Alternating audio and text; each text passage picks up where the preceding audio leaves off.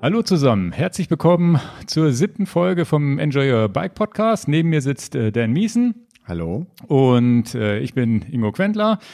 Und wir reden heute über das Thema ausführlich über Reifen. Reifenwahl, Tubeless, nicht Tubeless, Schlauchreifen, was es alles so gibt, Mountainbike-Reifen und so weiter. Und äh, ganz nebenbei reißen wir natürlich auch das Thema Laufräder an. Aber erstmal nur nebenbei, weil da können wir sicherlich auch nochmal eine, eine Spezialsendung zu machen. Mhm. Und ja, jetzt äh, erstmal so ein bisschen Feedback und was so alles passiert hier in unserem Sportlerleben.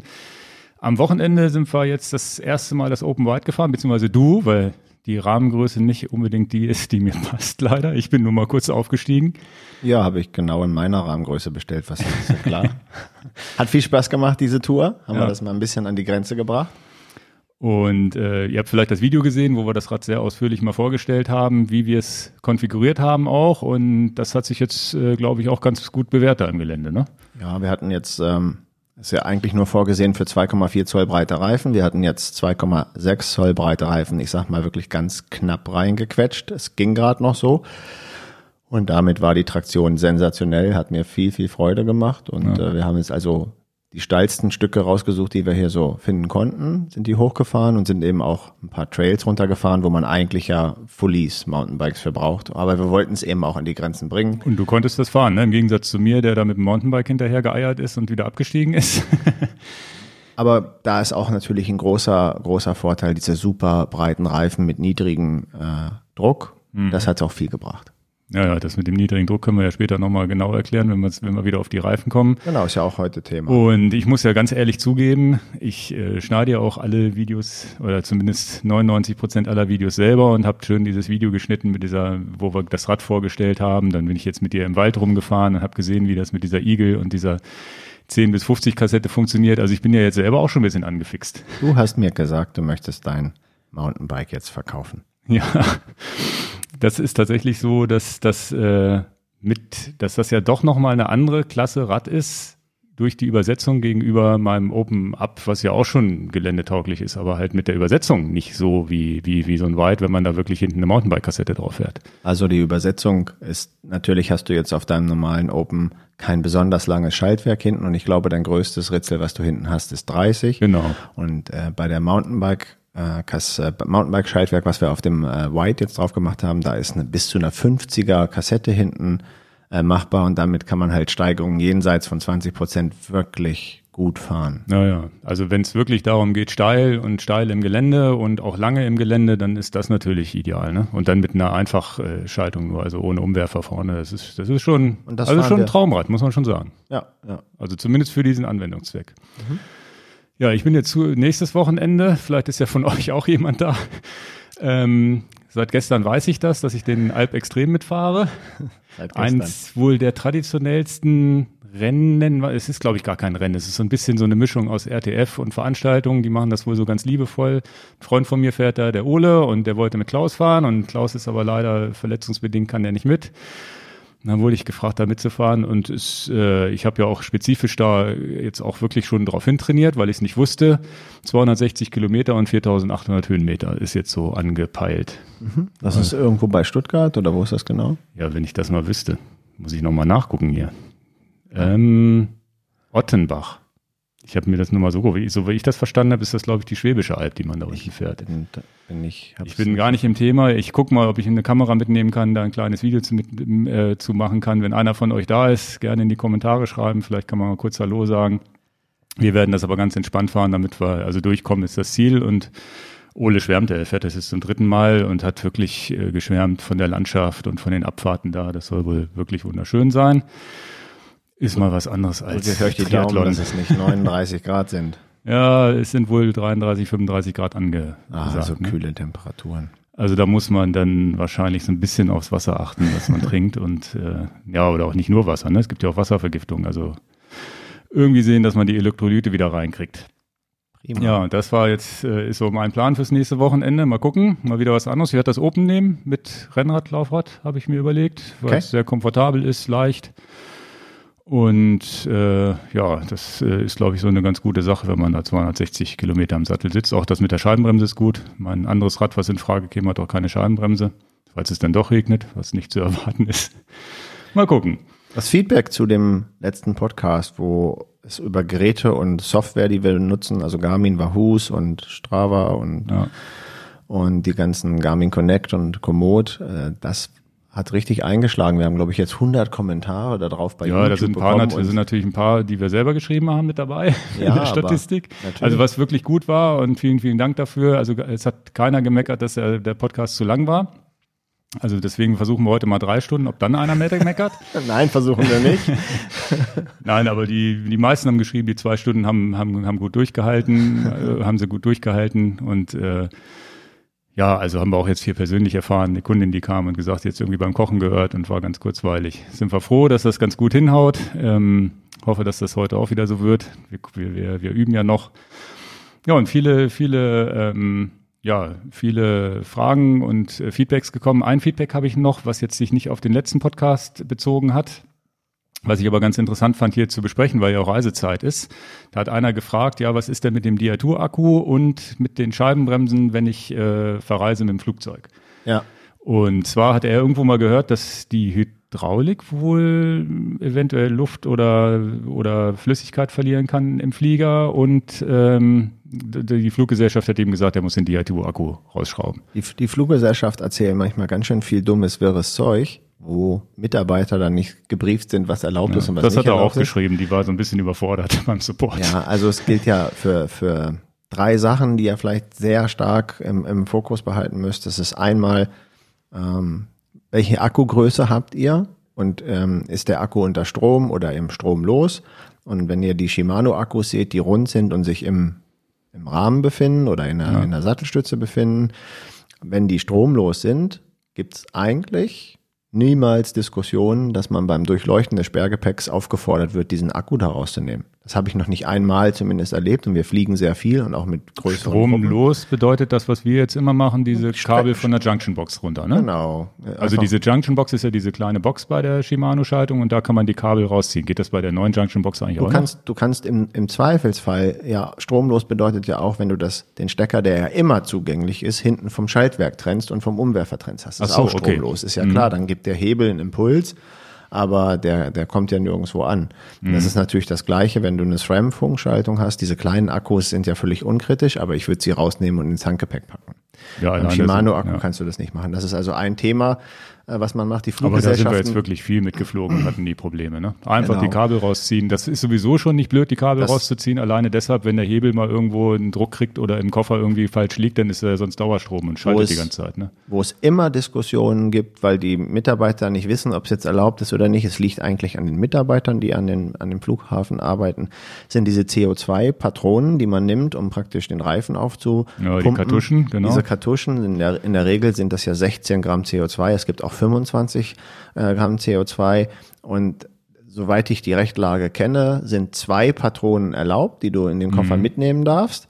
Aber ich habe es mir jetzt mittlerweile schon angewöhnt, ich packe sie in mein normales, aufzugebendes Gepäck rein, Mhm. damit ich nicht in diese Diskussionsrunde komme.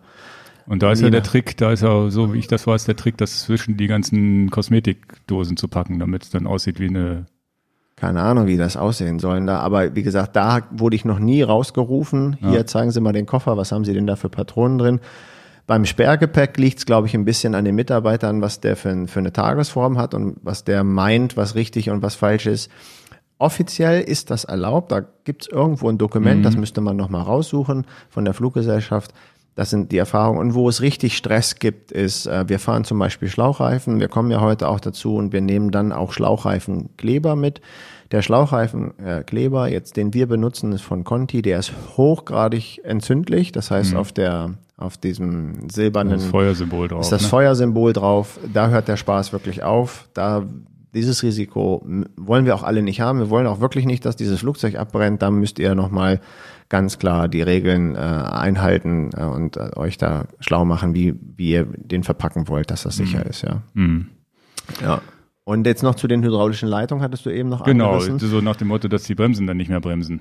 Das habe ich noch nicht gehört. Kann ich mir gut vorstellen, dass es da vielleicht mal Probleme geben könnte, weil es ja ein, geschlossenes System und wenn da viel kein nicht Aber ein guter Druckausgleich ist. physikalisch nur deshalb, weil der Druck zu hoch wird und dann eine Undichtigkeit über den Überdruck entsteht.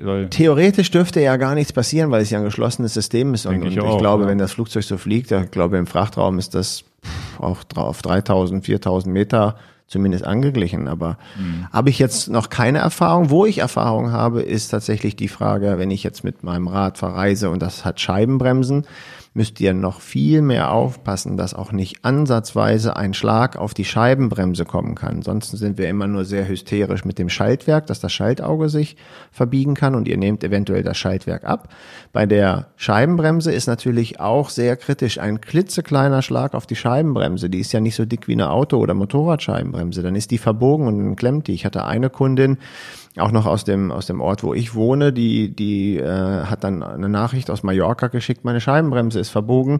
Jetzt bin ich vor Ort hingegangen, die haben die gerichtet, aber ich habe keine Ersatzscheibenbremse mitgenommen. Und da habe ich drüber nachgedacht, hey, ja klar, nehmt Ersatzscheiben mit. Ja, ja. Nehmt einfach zwei Ersatzscheiben mit. na, die kosten jetzt auch nicht die Welt und früher oder später kann man sie dann ja auch verschrauben, wenn man das. Äh, Genau, und die. Scheibe äh, auszutauschen vor Ort, das kann immer noch irgendjemand, also wenn man das Werkzeug nicht dabei hat, das kann der Fahrradladen, um, also zumindest Naja, der das, kleine sind sechs, das Radservice. sind doch normalerweise sechs Schrauben, es sei denn, es Oder ist dieses Bajonett. von Ja, Shimano, genau. Ja, ja, okay. Aber da ähm, kurzes Aber es ist eine Feedback gute Idee. Wir wollen ja jetzt im, im Januar auch mit den, mit den Opens äh, verreisen und dann, dann nehmen wir lieber auch ein bisschen die Scheibenbremsen und so sicherheitshalber nochmal mit, ne? Ja, Okay. also guter Einwand. Und ähm, dann gab es unheimlich viele Kommentare auch geschrieben an podcast at enjoyyourbike.com, die über OpenStreetMap äh, gesprochen haben, weil ich ja so ein paar Sachen angerissen habe, mit welchem Kartenmaterial fahre ich am liebsten. Äh, Genau, Und und da gab es sehr viele schöne Kommentare und Eins der wichtigsten, was ich jetzt erstmal aufgenommen habe, was wir gar nicht besprochen haben, ist, dass das ja eine Community hinter OpenStreetMap steht. Das ist ja so ein Open Source Projekt, wie auch immer man das nennt. Jedenfalls ist es so, dass OpenStreetMap davon lebt, dass wir, wenn wir zum Beispiel im Deister fahren, sehen, da ist kein Weg, dann müssen wir eigentlich später zu, zu so einem Editor gehen, den Weg durchstreichen oder es hat sich die, die Wegbeschaffenheit geändert und, und das ändern. Das heißt, die Leute, die das machen, davon lebt OpenStreetMap. Und da hat ein Kunde auch geschrieben oder ein, ein, ein Zuhörer, der dann auch geschrieben hat, äh, dass äh, er das macht mit einer Software J, JOSM, die habe ich selber mal ausprobiert und habe tatsächlich mal Strecken im Deister gesucht und er macht das und zwei, drei Tage später ist das dann schon bei Komoot. Das heißt, Komoot aktualisiert wohl relativ schnell. Das heißt, ihr findet irgendwo einen Fehler, diese typische Nummer, Komoot, was, was habt, hast du denn jetzt hier gemacht? Ist mir im Harz auch mal passiert, wo ich dachte, ja, hier kann man noch gar nicht fahren und dann kann man das da genau eintragen. Jetzt habe ich mir diesen Editor mal angeguckt. Ist schon eine Software, wo ich erstmal, uh, ist schon schwierig, ne? Also so ein bisschen Web 2000, also so ein bisschen so die Oberfläche Java und so, so, so ein bisschen, sagen wir mal, altbacken, nicht ganz modern, wo man jetzt nicht so wie bei Komodo, wo man Klick, Klick, Klick macht, sondern muss schon ein bisschen wissen, was man macht. okay. Und dann habe ich aber tatsächlich so einen OpenStreetMap.org-Account mir angelegt und habe eine Strecke da hinten, äh, da ist da hoch zum Fernsehturm, die ist ja jetzt geschottert, die war vorher Asphalt. Die, ähm, da bin ich jetzt nochmal reingegangen und habe alle so Details eingegeben. Da konntest ich, ich krieg's nicht mehr auf die Reihe. Da konntest du dann eingeben, geschottert und wie gut, ob's feiner Schotter ist, grober Schotter und so weiter. Und Und davon lebt ja auch Komoot. Genau, und womit man fahren kann, kann man da noch mit Rennradbereifung fahren oder eher muss man da eher schon einen Schritt tiefer gehen und solche Sachen.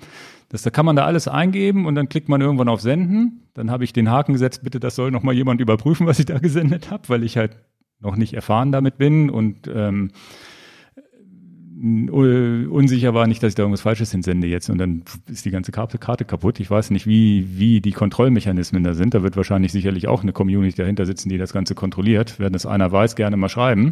Und, und das würde ich tatsächlich äh, als Projekt mal anschreiben für, für einen Podcast. Vielleicht machen wir das mal im Winter. Auch da gibt es doch sicherlich Profis unter euch, Ja. die da gut zu Hause sind. Und ich würde mir wünschen, ich habe das jetzt gar nicht mit dir vorher besprochen. Eigentlich würde ich mir wünschen, dass einer kommt und sagt, pass mal auf, Jungs, so und so und so und so. Und, und Ja, das ist so mal die zeigt, Community, genau. Weil ähm, wir können ja immer darüber schimpfen, dass, dass Google so ein Monopol hat mit Google Maps, aber wer arbeitet tatsächlich an dem Gegenpunkt? Ja. Wer arbeitet tatsächlich mal an einem Open Project, wo man naja, also das ist ja so, dass, dass Tue man ich das, ja selber auch nicht und, und fühle mich jetzt schon. Also für mich war dieser Kommentar schlecht. so ein Augenöffner, so nach dem Motto, ja, wir sind alle begeistert von Komoot, aber was tun tun, machen wir auch nicht. Ne? Und das ich ist, sag's ja gerade, naja. ich fühle mich da eigentlich auch angesprochen. Ich möchte gerne was zurückgeben, wenn ich genau. auch so viel bekomme. Also das war wirklich so, wo ich gedacht habe, okay, da muss man sich eigentlich mal drum kümmern und ist sicherlich ein Thema, wo man ja im Podcast oder vielleicht auch tatsächlich mal so mit einer Bildschirmaufzeichnung das bei YouTube macht, wie, wie das Ganze funktioniert. Und es ist tatsächlich ja so, dass genau die Sachen, die ich da eingegeben habe, das ist ja das, was Komoot uns dann später anzeigt. Ja, da kannst du fahren, da ist es asphaltiert, das ist Straße, das ist Bundesstraße, da ist ein Fahrradweg.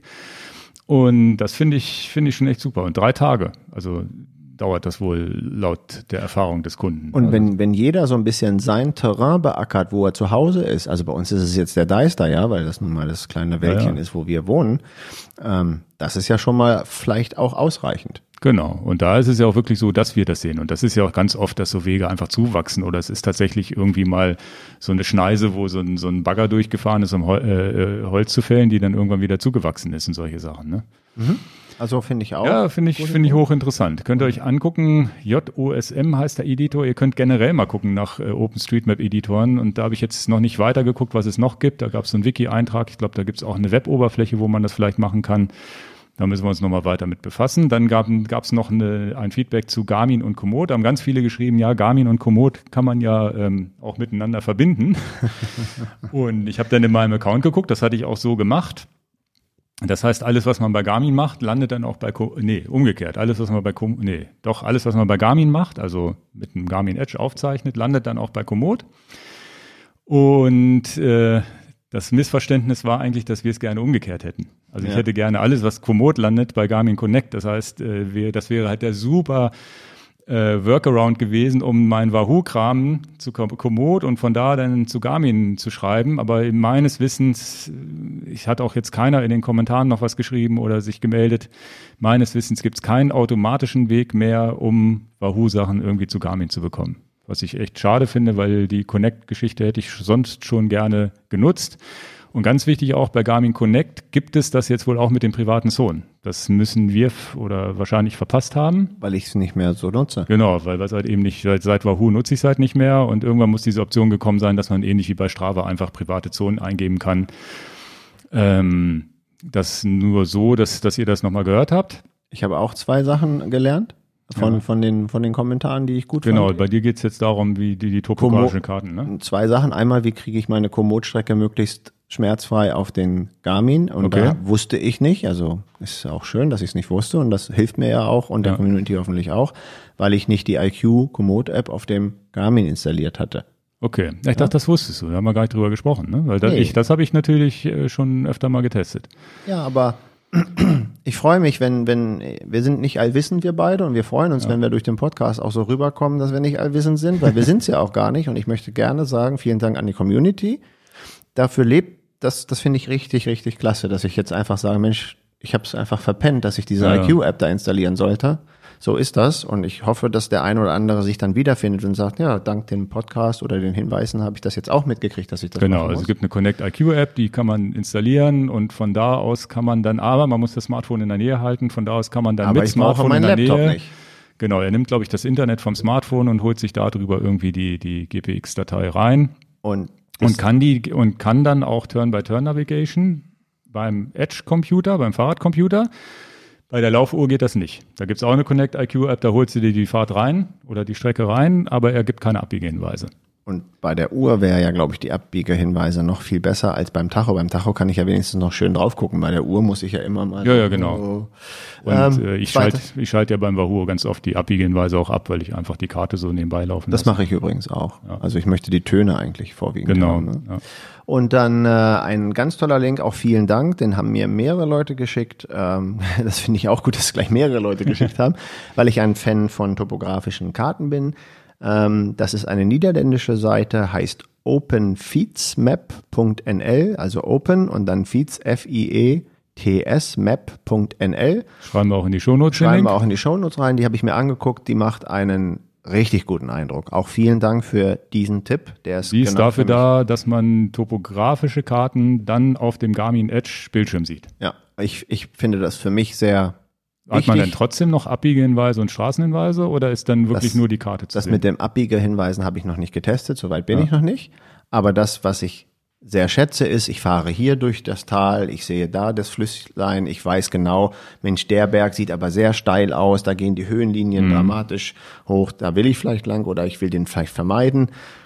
Topografische Karten finde ich gut. Also klickt mal auf den Link, wir packen den in die Show Notes, dann seht ihr auch, wenn man so runter, immer weiter runter scrollen, dann seht ihr auch, wie das dann auf dem Bildschirm aussehen soll, wenn man es auf dem Garmin und, dann hat. Ne? Und ganz äh, positiv überrascht bin ich von den sehr vielen kostenfreien Angeboten in dem Sektor. Ja, es gibt noch Respekt. einen zweiten Link, der mir empfohlen wurde. Das ist garmin.garmin.opentopomap.org. Wahrscheinlich ein ähnlicher Dienst. Wer ja besser ist, weiß ich jetzt nicht. Wir packen mal beide Links rein. Die haben wohl, da gibt es wohl auch ganz, ganz viel topografische Karten, die man sich auch auf Basis von OSM, glaube ich, runterladen kann, wenn ich das richtig ähm, oder ist, ist Open Topo Map noch was anderes als Open Street Map? Das müsste ich jetzt selber nochmal nachlesen. Bin ich nicht, bin ich nicht im, im Thema. Dass jemand weiß, ich weiß nicht. Ich dachte, ich weiß nicht, ob Open Topo Map einfach das gleiche ist wie Open Street Map, ob das ein Dienst ist oder ob das zwei verschiedene Dienste sind. Da bin weiß ich, ich leider sicher. auch nicht. Aber freut mich, dass wir da ein bisschen zumindest den Nerv getroffen haben, die Leute nicht so gelangweilt haben mit den zwei Stunden. Ja. Ähm, super. Dann kam noch eine, eine wichtige Frage zum Thema Datenschutz, was äh, Strava oder Strava angeht. äh, da gab es auch einen, der tatsächlich gesagt hat, naja, das wird ja eigentlich Strava gesprochen, hat er recht im Englischen, aber wir im Deutschen, ich, ich kenne keinen, der Strava sagt, alle, die meisten sagen Strava.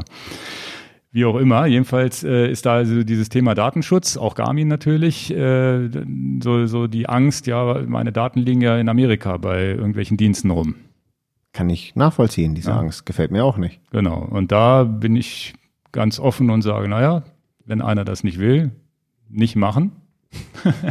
nicht nutzen die Dienste. Also ist ganz klar.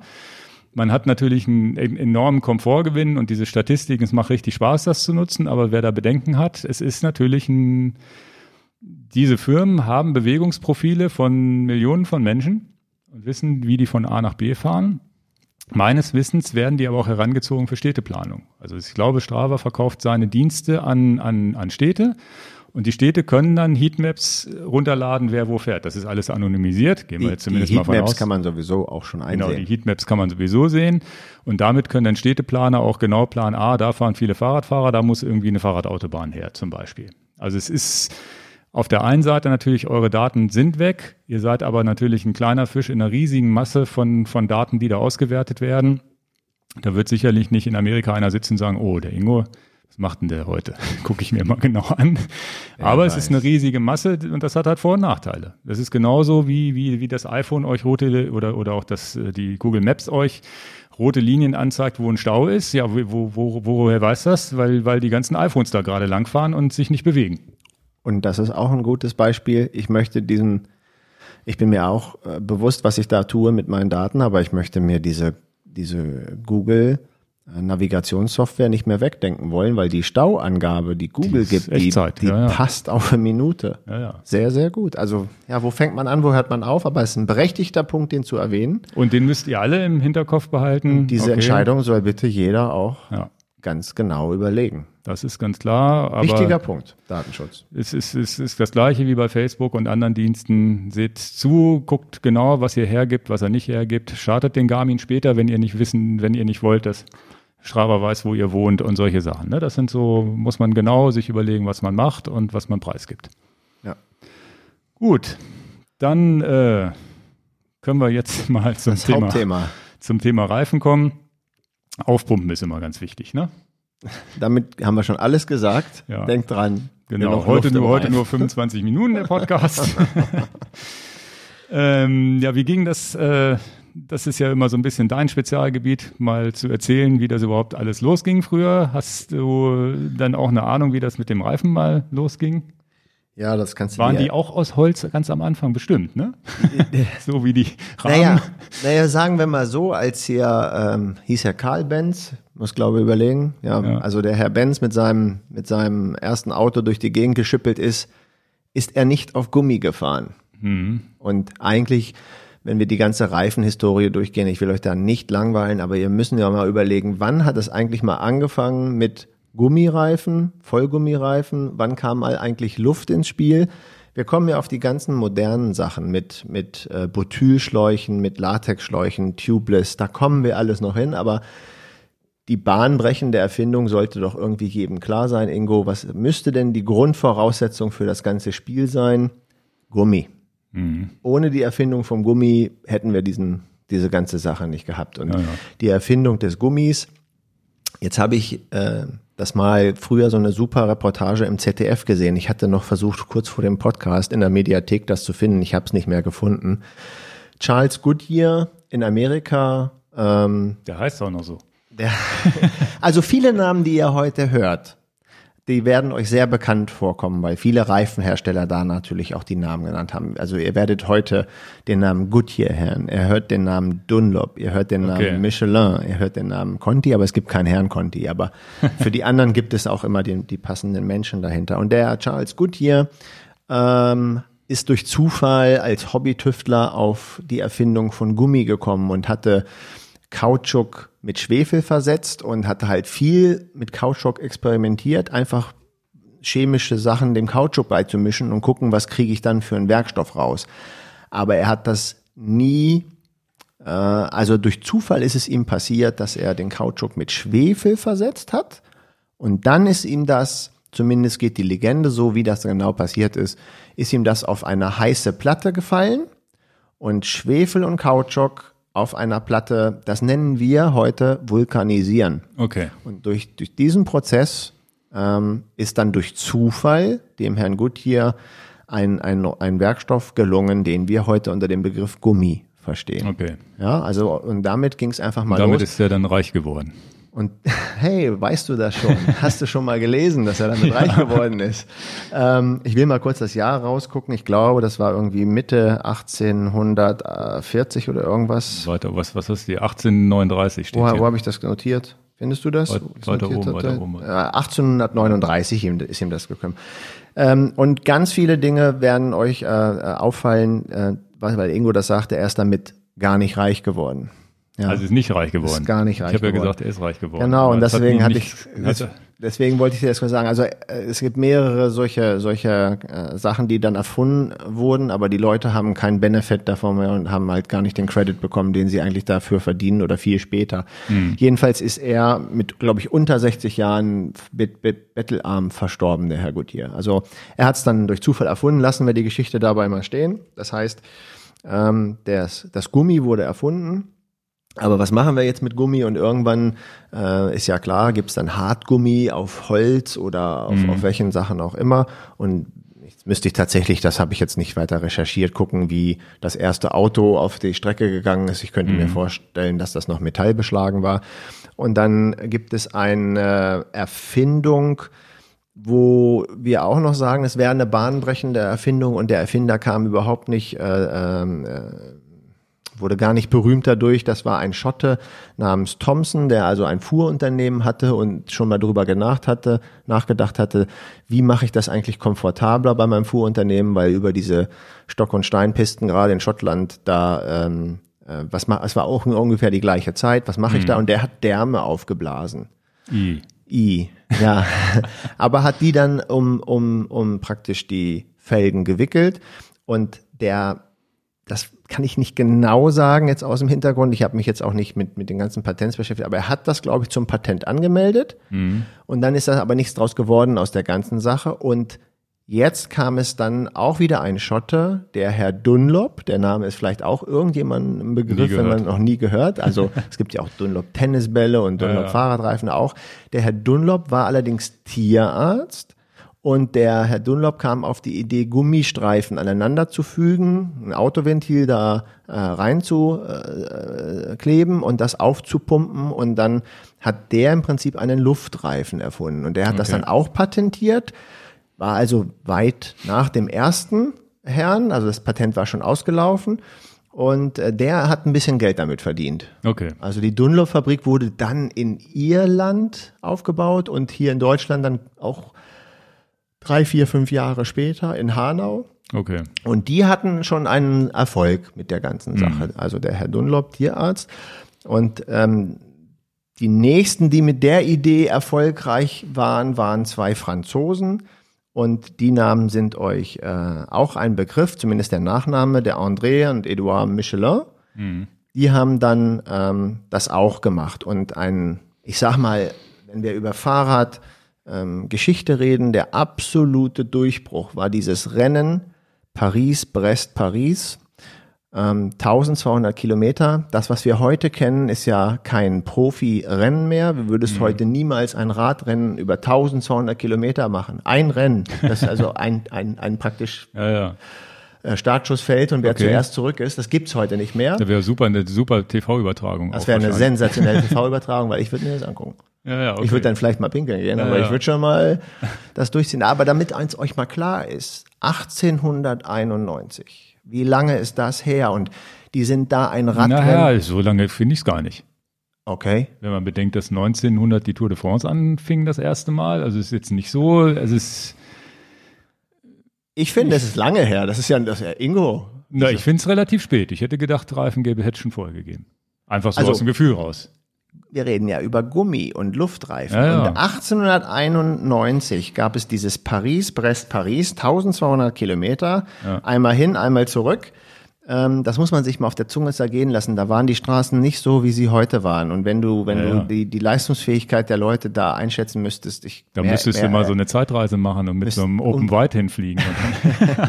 Zurück in die Zukunft mit so einem Ding da langfahren, meine Herren. Hätte ich, äh, äh, ja, ich glaube, die Siegerzeit war damals könnt ihr gerne nochmal alles recherchieren, um die 70 Stunden. Ja. Und heute, die Amateure, es sind ja keine Profis am Start, ich glaube, die schnellsten fahren das so in 50 Stunden, so knapp irgendwie. Mhm. Das ist schon krass.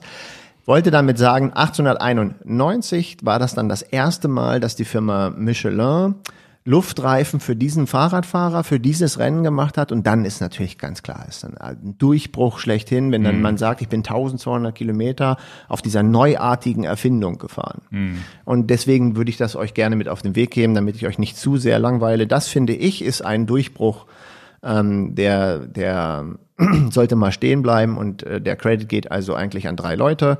Der Erfinder vom Gummi, nennen mhm. wir ihn äh, nennen wir ihn so, wie er heißt, Charles Goodyear, und dann an die äh, drei Herren, einmal den Herrn Dunlop und zweimal die Brüder Michelin. Damit hat okay. die Reise so angefangen und ab da könnt ihr euch ja schon äh, ist euch ja schon klar, dass wir ähm, äh, dann natürlich immer nur auf Luft gefahren sind und dass dann im Prinzip luftgefüllte Reifen Standard wurden. Okay. Also jetzt, ja, jetzt fängt es ja wieder an, dass Leute Vollgummireifen hier wieder erfinden. Ne? Naja, jetzt gibt es Vollgummireifen aus dem Grunde, weil die Leute total gefrustet sind, in der Stadt zu fahren und ja, ständig ja. Durchstiche zu haben und sagen hier. Wie hieß ja die Firma noch? Ich hab's vergessen.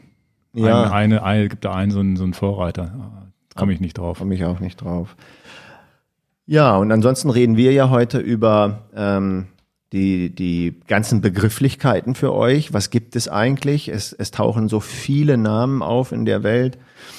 Tubular, Tubeless, Clincher, Drahtreifen, Schlauchreifen. Und da wollen wir heute mal ein bisschen sortieren, damit wir auch wirklich eine Sprache zusammen sprechen. Das erlebe ich hier in der Beratung täglich. Diese Begriffe sind für viele Leute äh, missverständlich. Und angefangen ist es natürlich mit einem sogenannten Schlauchreifen. Das heißt, wir haben einen, eine Luftkammer kreiert, also der Herr Dunlop zum Beispiel, fangen wir da mit ihm an. Und ein, ein, ein, ein geschlossenes System, wo man dann oben zum Beispiel Wolle, nicht Wolle, sondern Stoff drauf gemacht hat, damit man, damit nicht sofort ein Loch durchs Gummi kam. Mhm. Das war, damit fing dann alles mal an. Ja, ja, klar, da gab es noch nichts, wo man irgendwie in die Felge was reinpressen konnte, sondern einfach wurde einfach draufgeklebt, das Gummi. Ist ja genau. wahrscheinlich bei den Autos ähnlich gewesen. Ja, und wir kommen dann zu dem Begriff, wenn wir es ganz hart nehmen, würden wir das, dem würden wir den Begriff Schlauchreifen ja. Zunotieren. Jetzt stellen wir uns vor, wir haben so einen Gartenschlauch und den kleben wir, der ist jetzt in sich geschlossen und den kleben wir jetzt auf eine Felge. Und damit der Gartenschlauch nicht so durchscheuert, machen wir oben nochmal eine extra Schicht Gummi drauf oder, oder Stoff, mhm. so wie es am Anfang war. Und dann ist euch schon klar, dieses System ist nicht zu verwechseln mit dem System eine Reifendecke und innen drin ein Schlauch.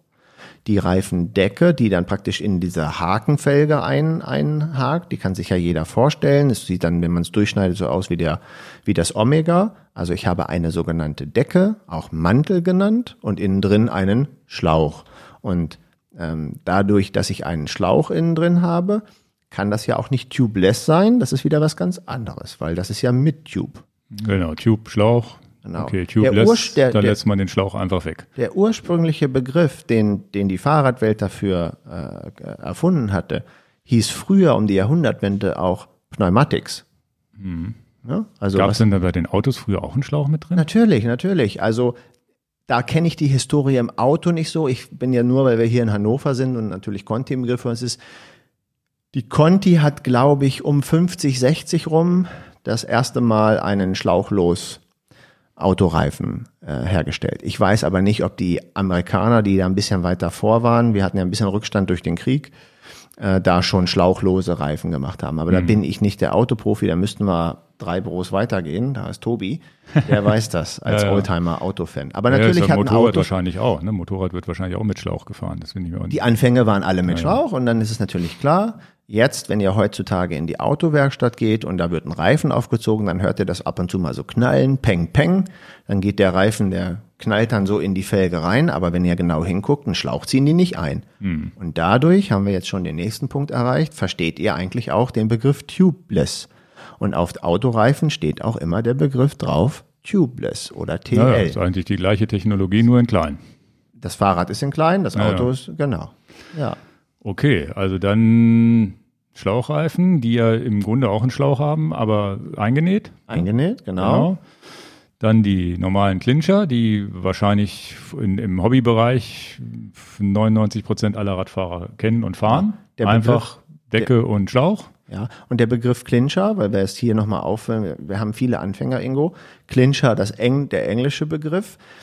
Drahtreifen, ihr habt jetzt mal ein Bild vor Augen, da hängt jetzt diese Decke bei dem Fahrradhändler oder im Supermarkt irgendwie rum, dann ist die Decke in sich ja stabil, die flattert da nicht rum, weil das in der Regel ja einfache Decken sind, die gerade im Supermarkt hängen. Und diese Decken haben einen Draht rechts und links. Deswegen sagt man auch gerne dazu Drahtreifen.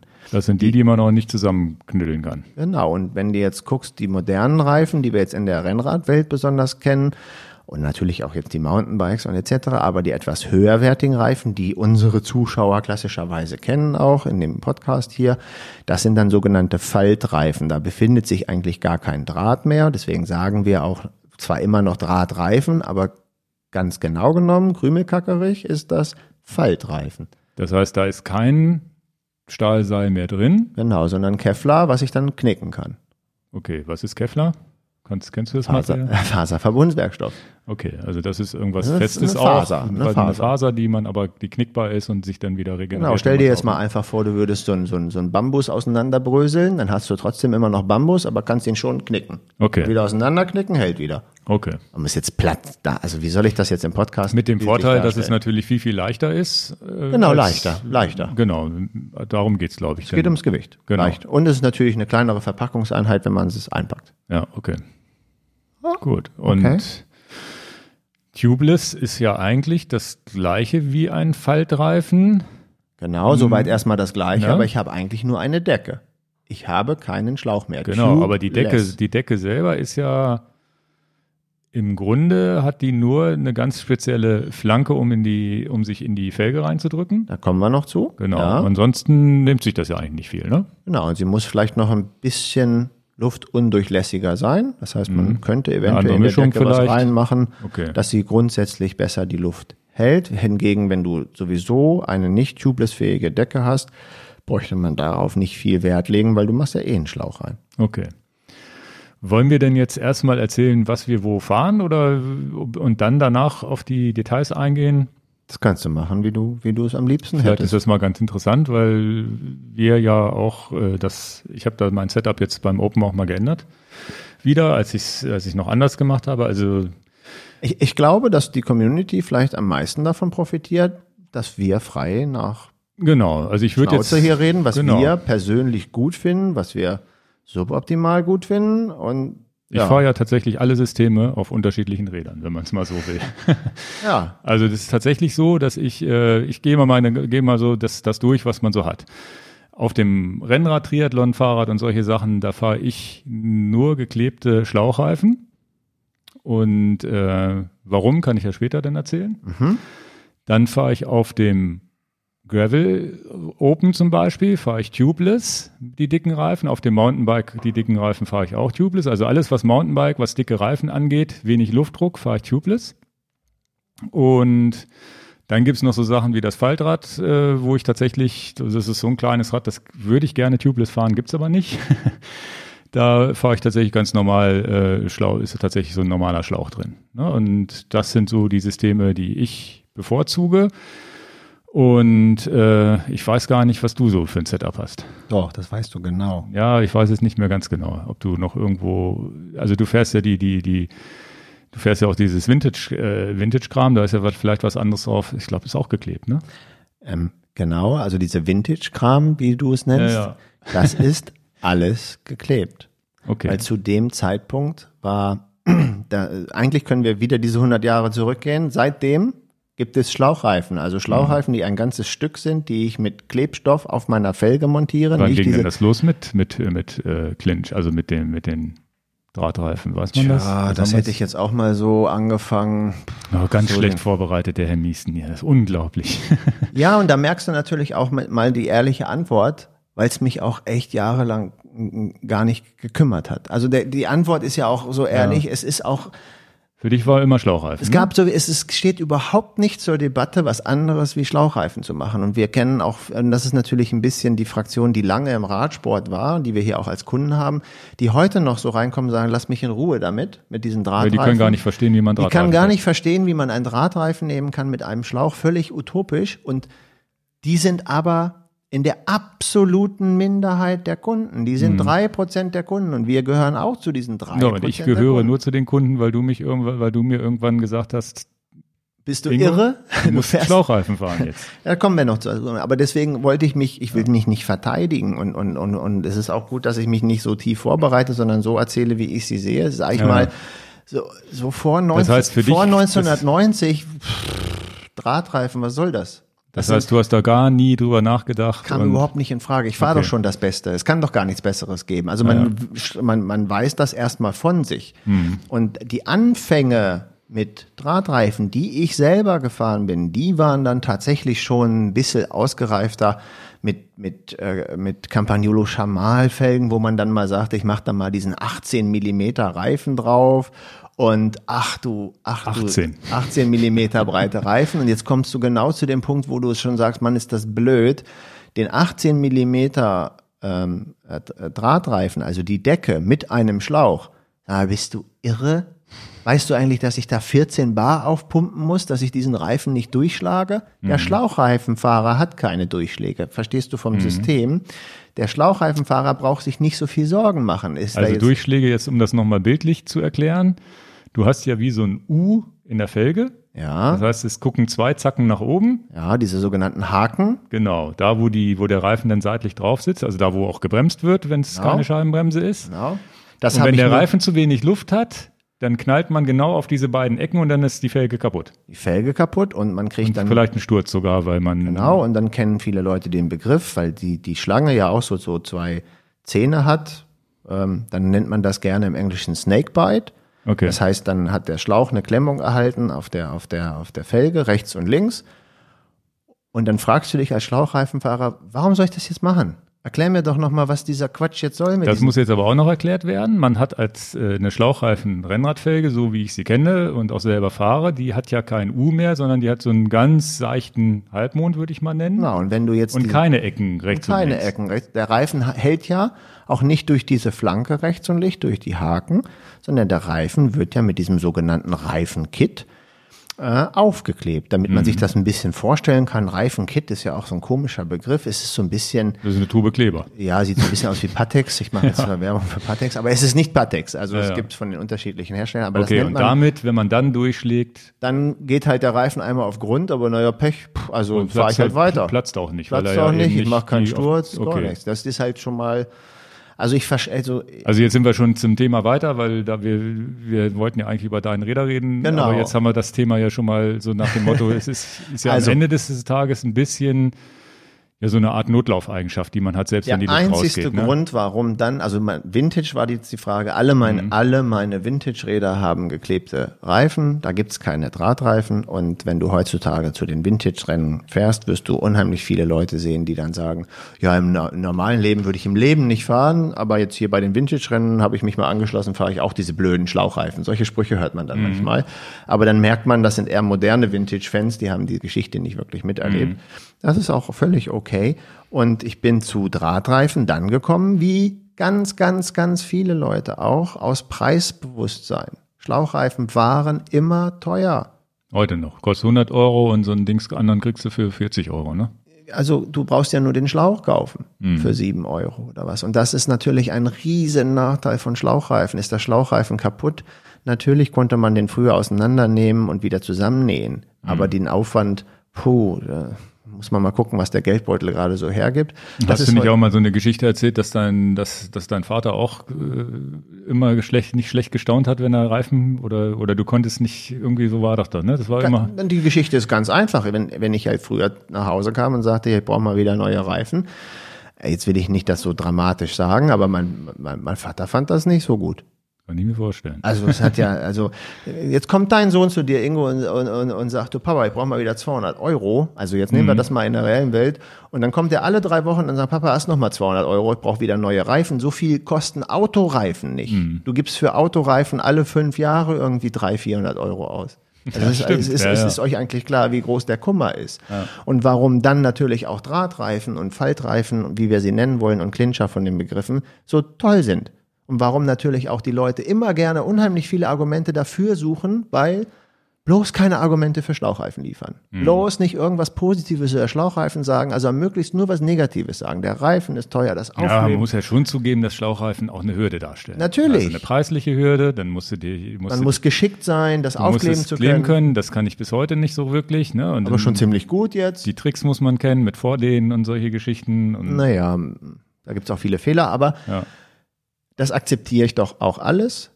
Du hast mich nur gefragt, wie möchte ich das dar darstellen. Das heißt, auf deinen Rennrädern, das weiß ich, da fährst du auch Schlauchreifen. Ich fahre ja nur Schlauchreifen auf Rennrad. Und äh, auf den Mountainbikes das gleiche wie ich, tubeless. Oder fährst du Tubeless? da auch was mit Schlauch noch? Nein, nein. ne? Also das ist das auch Fatbike auch tubeless? das.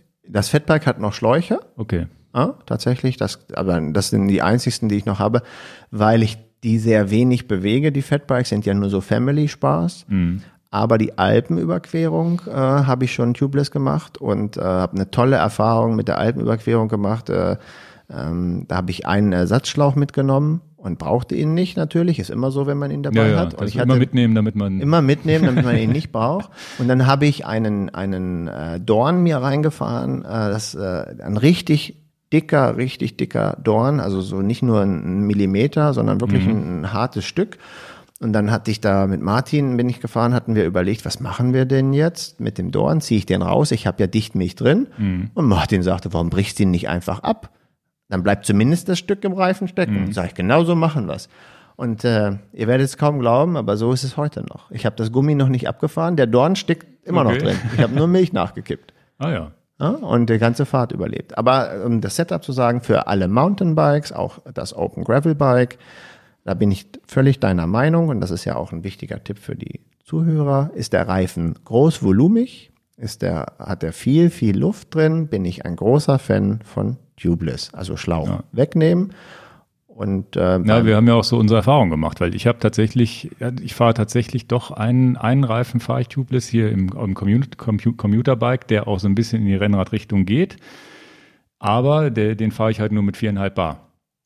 Und ich habe so für mich im Kopf so eine Grenze von vier bis fünf Bar, die ich äh, gerne tubeless fahre. Alles, was drüber geht, fahre ich nicht mehr tubeless. Ja, das, da, da haben wir, wir reden ja jeden Tag hier in der Firma miteinander, was finden wir gut, was finden wir doof, wo, wo geht's so hin, was hast du so für Erfahrungen? Die teilen wir, glaube ich, beide. Ja, So bei ab 5 Bar sind wir beide nicht mehr die großen Tubeless-Fans. Also ich bin's letztes Jahr, also ihr habt mein Open-Video vielleicht gesehen, am Stilzer Joch hatte ich ein Setup, wo ich ein Rennrad, äh, eine Stance-Felge hatte mit, mit einem mit einem Schwalbe-Reifen, den ich auch mit sieben, sieben Halbbar Aber gefahren 32 Millimeter breit oder 28? bin. Ne, 28, 28 oder sogar 25. Und das ging auch gut und auf der Schwalbe-Seite sind die, ist diese Felgenkombination auch freigegeben. Dann kam aber so ein großer Augenöffner, als ich mal auf die Schwalbe, äh, auf die, auf die Stance-Felge einen Conti-Tubeless-Reifen draufziehen wollte. Hab den und, und beides ist so bis siebenhalb freigegeben bei 25 Millimeter. Hab den draufgezogen und auf irgendwann gab es einen Knall und die, der, der Reifen ist runtergeploppt. Den Knall gab es bei dir im Keller. Genau. Den zum Knall Glück gab's nicht zum, auf der Zum Fahrt. Glück nicht auf der Straße. Jedenfalls hatten wir das, dann, dann habe ich das gleiche, habe ich es nochmal aufgepumpt, dachte ja, wahrscheinlich Montagefehler, was auch immer, ne? Habe das Ganze nochmal aufgepumpt, dann war der Knall relativ nah an meinem Ohr, aber immer noch bei mir im, in, in der Wohnung und dann bin ich am nächsten Tag zu Dan gegangen, habe gesagt, du, irgendwas stimmt hier mit dem Conti nicht, den kann ich da nicht tubeless draufziehen, der knallt mir da runter.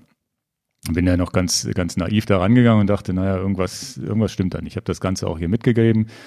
Wir haben auch mit, mit Conti gesprochen, dass es tatsächlich bei Tubeless ein riesen, riesen, riesen Problem bei Tubeless ist, wenn ihr, wenn wir nochmal das Beispiel Auto nehmen.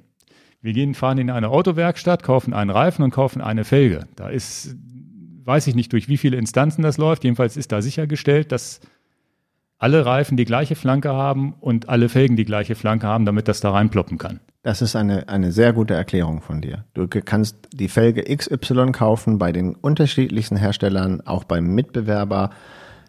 Du kannst einen billigen Reifen kaufen, du kannst eine billige Felge und kaufen. die montieren dir die zusammen und, Und du kannst klappt, da mit äh, 150 auf der Autobahn oder 200 fahren, Genau, den der so, so freigegeben wie- ist genau. und alles funktioniert. Das heißt, das ist komplett genormt und festgelegt, was wie eine Felge auszusehen hat. Und äh, wir haben ja auch mit Conti gesprochen und Conti sagt, ja, die Felgenhersteller, die sich wirklich an die Spezifikation halten, die können auch unseren Conti 5000er machen. Aber sowas wie, wie die Stance-Leute, die dann so ein bisschen hookless sind, das heißt, die haben nicht so einen riesen Widerhaken drin, die funktionieren dann eventuell nicht. Und es gibt halt, da kocht halt momentan jeder seine eigene Suppe. Und das macht es sehr schwierig, einem Kunden diese Beratung zu geben. Und ich kann euch das in diesem Podcast versprechen. Ich, ich gebe mir sehr viel Mühe, euch diese kleinen Hürden klar darzulegen, warum das so ist. Aber der wichtigste Punkt, den Ingo gesagt hat, ist, die Fahrradindustrie ist manchmal ein viel größerer Wildwuchs ohne Normen, Ja. als jetzt natürlich die Autoindustrie ähm, äh, hat. Und Conti, das muss man ihnen zugutehalten, die haben exakt nach Normen gearbeitet, weil es gibt Normen, aber es hält sich irgendwie keiner so richtig dran, beziehungsweise es ist keine Vorschrift, sich dran zu halten. Und ähm, Soll ich das kurz mal erklären mit den Stance-Felgen und den Zipfelgen und der ETRTO-Norm und dem Reifen? Ja, gerne, gerne. Also wenn du das, weil, weil das ein gutes Beispiel, wie, wie verrückt die Welt ist und wo es auch noch ein paar trotzdem positive Sachen an der Verrücktheit gibt. ja, ja. Also das, das Positive an der Verrücktheit ist, wenn man sich manchmal nicht um Normen schert, das ist ja nicht vielleicht gut rüberbringbar und meinen Ja, Worten ist innovationsfördernd eigentlich. Aber, aber rumexperimentieren und vielleicht einer Norm nicht entsprechen, bringt einen trotzdem einen, einen technischen Fortschritt, den man vielleicht vorher nicht gewagt hätte, sich aus dem Mhm. Fenster zu lehnen, weil man denkt, oh, die verklagen mich gleich alle und etc. pp. Und das Stance die Felge so baut, wie sie baut, sorgt im Gravel-Bereich auch dafür, dass wir bei Stance überhaupt keine großen Probleme haben. Die meisten, und jetzt wichtig die Wortwahl, die meisten Reifen dort perfekt montiert zu kriegen, weil sie so bauen, wie sie bauen. Ja, ja. Wir haben nämlich ein ganz flaches Felgenhorn, was auch noch ganz gerade ist, ohne jeglichen Haken. Wenn wir aber an eine ein Versuch, diese Norm rauszubringen, mit diesem kleinen Haken, mit diesem kleinen Widerhaken für Tubeless zu machen und Conti baut das auch noch. Jetzt nehmen wir mal als Beispiel die Zip-Felge. Die, hat ganz- ja diesen Die hat diesen Haken und wir machen den Conti-Reifen drauf. Gar Meine kein Problem. Fresse, Ja, funktioniert ja. astrein. Ich glaube, den haben wir bis 12 Bar aufgepumpt oben. Also wir haben jetzt tatsächlich ja selber Tests wir haben gemacht. ja so viele Tests gemacht, das könnt ihr gar nicht glauben. haben uns Ohrstöpsel reingemacht, weil das knallt richtig. Ne? Also wenn ihr sowas macht, also überhaupt beim Reifen aufpumpen, immer Gesicht vom Reifen weg, wenn ihr da mit hohen Luftdrücken irgendwie rumexperimentiert. Genau. Und ähm, da haben wir viel getestet und das ist ja auch das, das Gute wieder, dass so, so wie beim Schwalbe Pro One, den ich ja auch tubeless auf der, auf der Felge da gefahren bin, war es gar kein Problem und Schwalbe auf der Webseite hat das auch äh, entsprechend mit grünem Licht angegeben. Das heißt, auf der Pro One Seite von Schwalbe kann man gucken, mit welchen Felgen die das getestet haben. Aber das macht es für den Endkunden sehr schwierig. Genau. Und jetzt, jetzt kann man auf Leute wie uns oder ihr mit euren, eurem Fahrradladen, den ihr, den ihr als Vertrauenspartner äh, Personen da hinzuzieht, ja schon mal hören, was die so für Erfahrungen gemacht haben. Das ist dummerweise ein entscheidender Punkt. Wem vertraue ich, mit welcher Erfahrung, wer hat welche Werte gemacht? Weil was ich euch dringend abrate ist, solche Tests mit eurem eigenen Material zu machen. Jetzt habt ihr eine Felge für 1500 Euro zu Ja, Hause ganz stehen klar. und ihr Ja, wollt ja. jetzt an der Felge mal 15 Bar drauf pumpen. Und dann geht euch die kaputt und Dann geht die. Felge kaputt ihr, und ihr verletzt euch im schlimmsten Fall noch. zu dem Verletzen möchte ich ganz eine Sache nochmal sagen, weil das, das ist mir ähm, äh, auch ein Anliegen. Wir hatten mal einen äh, Kunden, der hatte wirklich den ganzen Hautlappen von der, von, also nicht hier bei Enjoy Your Bike, aber in dem Einzelnen, wo ich vorher war, der hat einen Schubkarrenreifen aufgepumpt. Ja, Okay. und den hat er mit einem Kompressor aufgepumpt äh, und dann ist ihm das um die Ohren geflogen und er hatte diesen Schubkarrenreifen direkt in der Nähe von seiner Wange. Und deswegen, ich bin hier nicht der Du-Du-Du-Sager, ich schon so- sowieso gar nicht mal, aber ich will euch damit nochmal die Augen öffnen, wenn ihr solche Reifen ploppen lassen wollt, das war gerade bei Tubeless wichtig, nehmt bitte das Gesicht von der Felge weg. Nicht, haltet das nicht vor eure Augen oder vor eure Narbe. Jetzt will ich euch nicht sagen, setzt die Schutzbrille auf und diese ganzen Sachen, denkt, das kann ja jeder selber entscheiden, aber auf alle Fälle haltet das einen Meter vom Körper weg und nicht da kniet euch noch am besten vor den Reifen. Jawohl. Ja, ja. Dann ist auch das ganze Gesicht zerfetzt. Bitte Nee, nicht also tun. da muss man vorsichtig. Also jedenfalls war dieses, war da diese Erfahrung mit dem Conti Tubeless, der war- dann wieder runtergeknallt ist. Und es hätte ja sein können, ich hätte nur sieben Bar genommen, wäre damit losgefahren und in irgendeiner Kurve hätte Ja, der sozusagen auf die, auf die Flanke seine acht Bar erreicht und das Limit erreicht und wäre wär, wär mir in der Kurve runtergeflogen. Und Genau. das war für mich dann der Grund, und natürlich der Augenöffner, weil ich ja vorher schon Sch- äh, Schlauchreifen alleine aus diesem Grund gefahren bin, dass ich sage, der kann mir nicht von der Felge fallen. Der Das kann ja platt der werden. Hauptgrund. Der kann platt werden, aber im, im normalerweise gehe ich nicht über den Lenker, weil der fährt weiter. Wenn der das Vorderrad, wenn der äh, abrupt Luft verliert, habe ich trotzdem eine kleine Gummischicht immer noch auf dieser kleinen Mondfläche, von der wir vorhin gesprochen haben. Jetzt geht es kreuz und quer. Aber das war ja der die Ursprung zu unserem Meeting, wo wir, wenn als wir uns kennengelernt haben, hast du mir ja schon auch die Du Frage hast, gestellt. du hast mir gesagt, warum fährst du keine Schlauchreifen? habe ich gesagt, ja, ich weiß nicht, wie ich die montieren soll, finde ich alles viel zu kompliziert und sonst. Weil war gar nicht mal das Geld das Problem, aber, aber es die, war die Klassiker-Antwort, das ist mir zu kompliziert und ich kenne Genau. keinen, der es mir erklären kann. ja, ja. Und dann hast du mir das äh, erklärt. Du bist ja auch ein guter Verkäufer gewesen. und Aber hast, und, aber wirklich fundierter natürlich auch, ganz klar, und hast mir genau erklärt, ähm, warum Schlauchreifen. Und da ging es nicht darum, dass die Felge leichter ist. Das war nur ein Nebenargument. Genau, das ist aber auch ein Nebenargument tatsächlich. Die Felge ist ja außen äh, schön Ich leicht. brauche ja Ja. keine, keine stabile Bremsflanke mehr. Wenn wir das mal ein bisschen frotzelig hier reinsprechen, habt ihr euch schon mal gefragt, warum die besten Rennradfahrer der Welt an dem prestigeträchtigsten Rennen oder nicht nur bei dem Rennen, auch jetzt nehme ich die Tour de France als prestigeträchtiges aber ob Giro oder Vuelta oder was auch immer, warum die eigentlich Schlauchreifen fahren. Also die Leute, die damit ihr Geld verdienen, die sehr viele Tausende von Kilometern fahren, warum benutzen die denn da Schlauchreifen? Und der Hauptgrund, warum sie Schlauchreifen ähm, äh, äh, benutzen, ist nicht, weil sie das alles von den Mechanikern montiert kriegen und bezahlt kriegen, sondern das ist ja auch noch ein Stück Lebensversicherung, wenn die mit 80 oder 90 oder 100 Sachen den Berg runterrasen. Der Reifen ist auf der Felge geklebt, verliert er Luft oder du fährst irgendwo drauf, dann kriegst du eben nicht diesen Durchschlag und der Reifen geht nicht in den nächsten 10 Metern sofort von der Felge, das was wir dann als Notlaufeigenschaft bezeichnen. Es gab eine Tour de France, Etappe, die müsst ihr äh, irgendwo bei YouTube finden. Da wurden von den bösen Zuschauern, die Fahrradhasser waren, mal Nägel ge ge geschmissen in die Straße. Gar nicht so lange her, ne? Gar nicht so lange ja- her. Also, naja, was bei uns immer so gar nicht so lange her ist, vielleicht fünf, sechs, sieben Jahre, Mhm. müsste man nochmal gucken. Aber wenn ihr die, die Fernsehübertrage noch seht, dann äh, ähm, habt ihr mitbekommen, wie viele Rennradfahrer dort einen Platten bekommen haben, weil der Nagel den Reifen zerschossen hat, aber wie wenige dadurch zu Sturz kamen. Ne? Also hinterfragt das mal. Also selber, hinfallen warum kann man machen immer noch, aber es ist tatsächlich so, das war, das war für mich der Grund. Und dann, dann sind wir durch Tubeless, habe ich gedacht, okay, jetzt gibt's einen Weg, auch äh, wieder Drahtreifen zu fahren, weil Tubeless die Wahrscheinlichkeit, dass überhaupt, also gab zwei Argumente für Tubeless für mich. Mhm. Erstens, da ist eine Dichtmilch immer drin. Das heißt, wenn ich mir einen kleinen Splitter reinfahre, geht die Luft nicht raus, sondern das Loch wird geschlossen mit sehr hoher Wahrscheinlichkeit. Mit sehr, sehr hoher Wahrscheinlichkeit. Und das zweite Argument war, Carbonfelge ähm, mit Scheibenbremse zu fahren. Das heißt, dadurch, dass ich, äh, das, das ist immer so, dass das Problem bei, bei Carbonfelgen ist ja, du fährst jetzt ein Stilfser Jochberg ab, eine halbe Stunde und bist vielleicht ein, und bremst nicht richtig oder zu viel und dann wird die, die Bremsflanke heiß. Da sitzt ja dann der Clincher drin, also der, der Reifen drin und irgendwann schmilzt das Gummi und es platzt.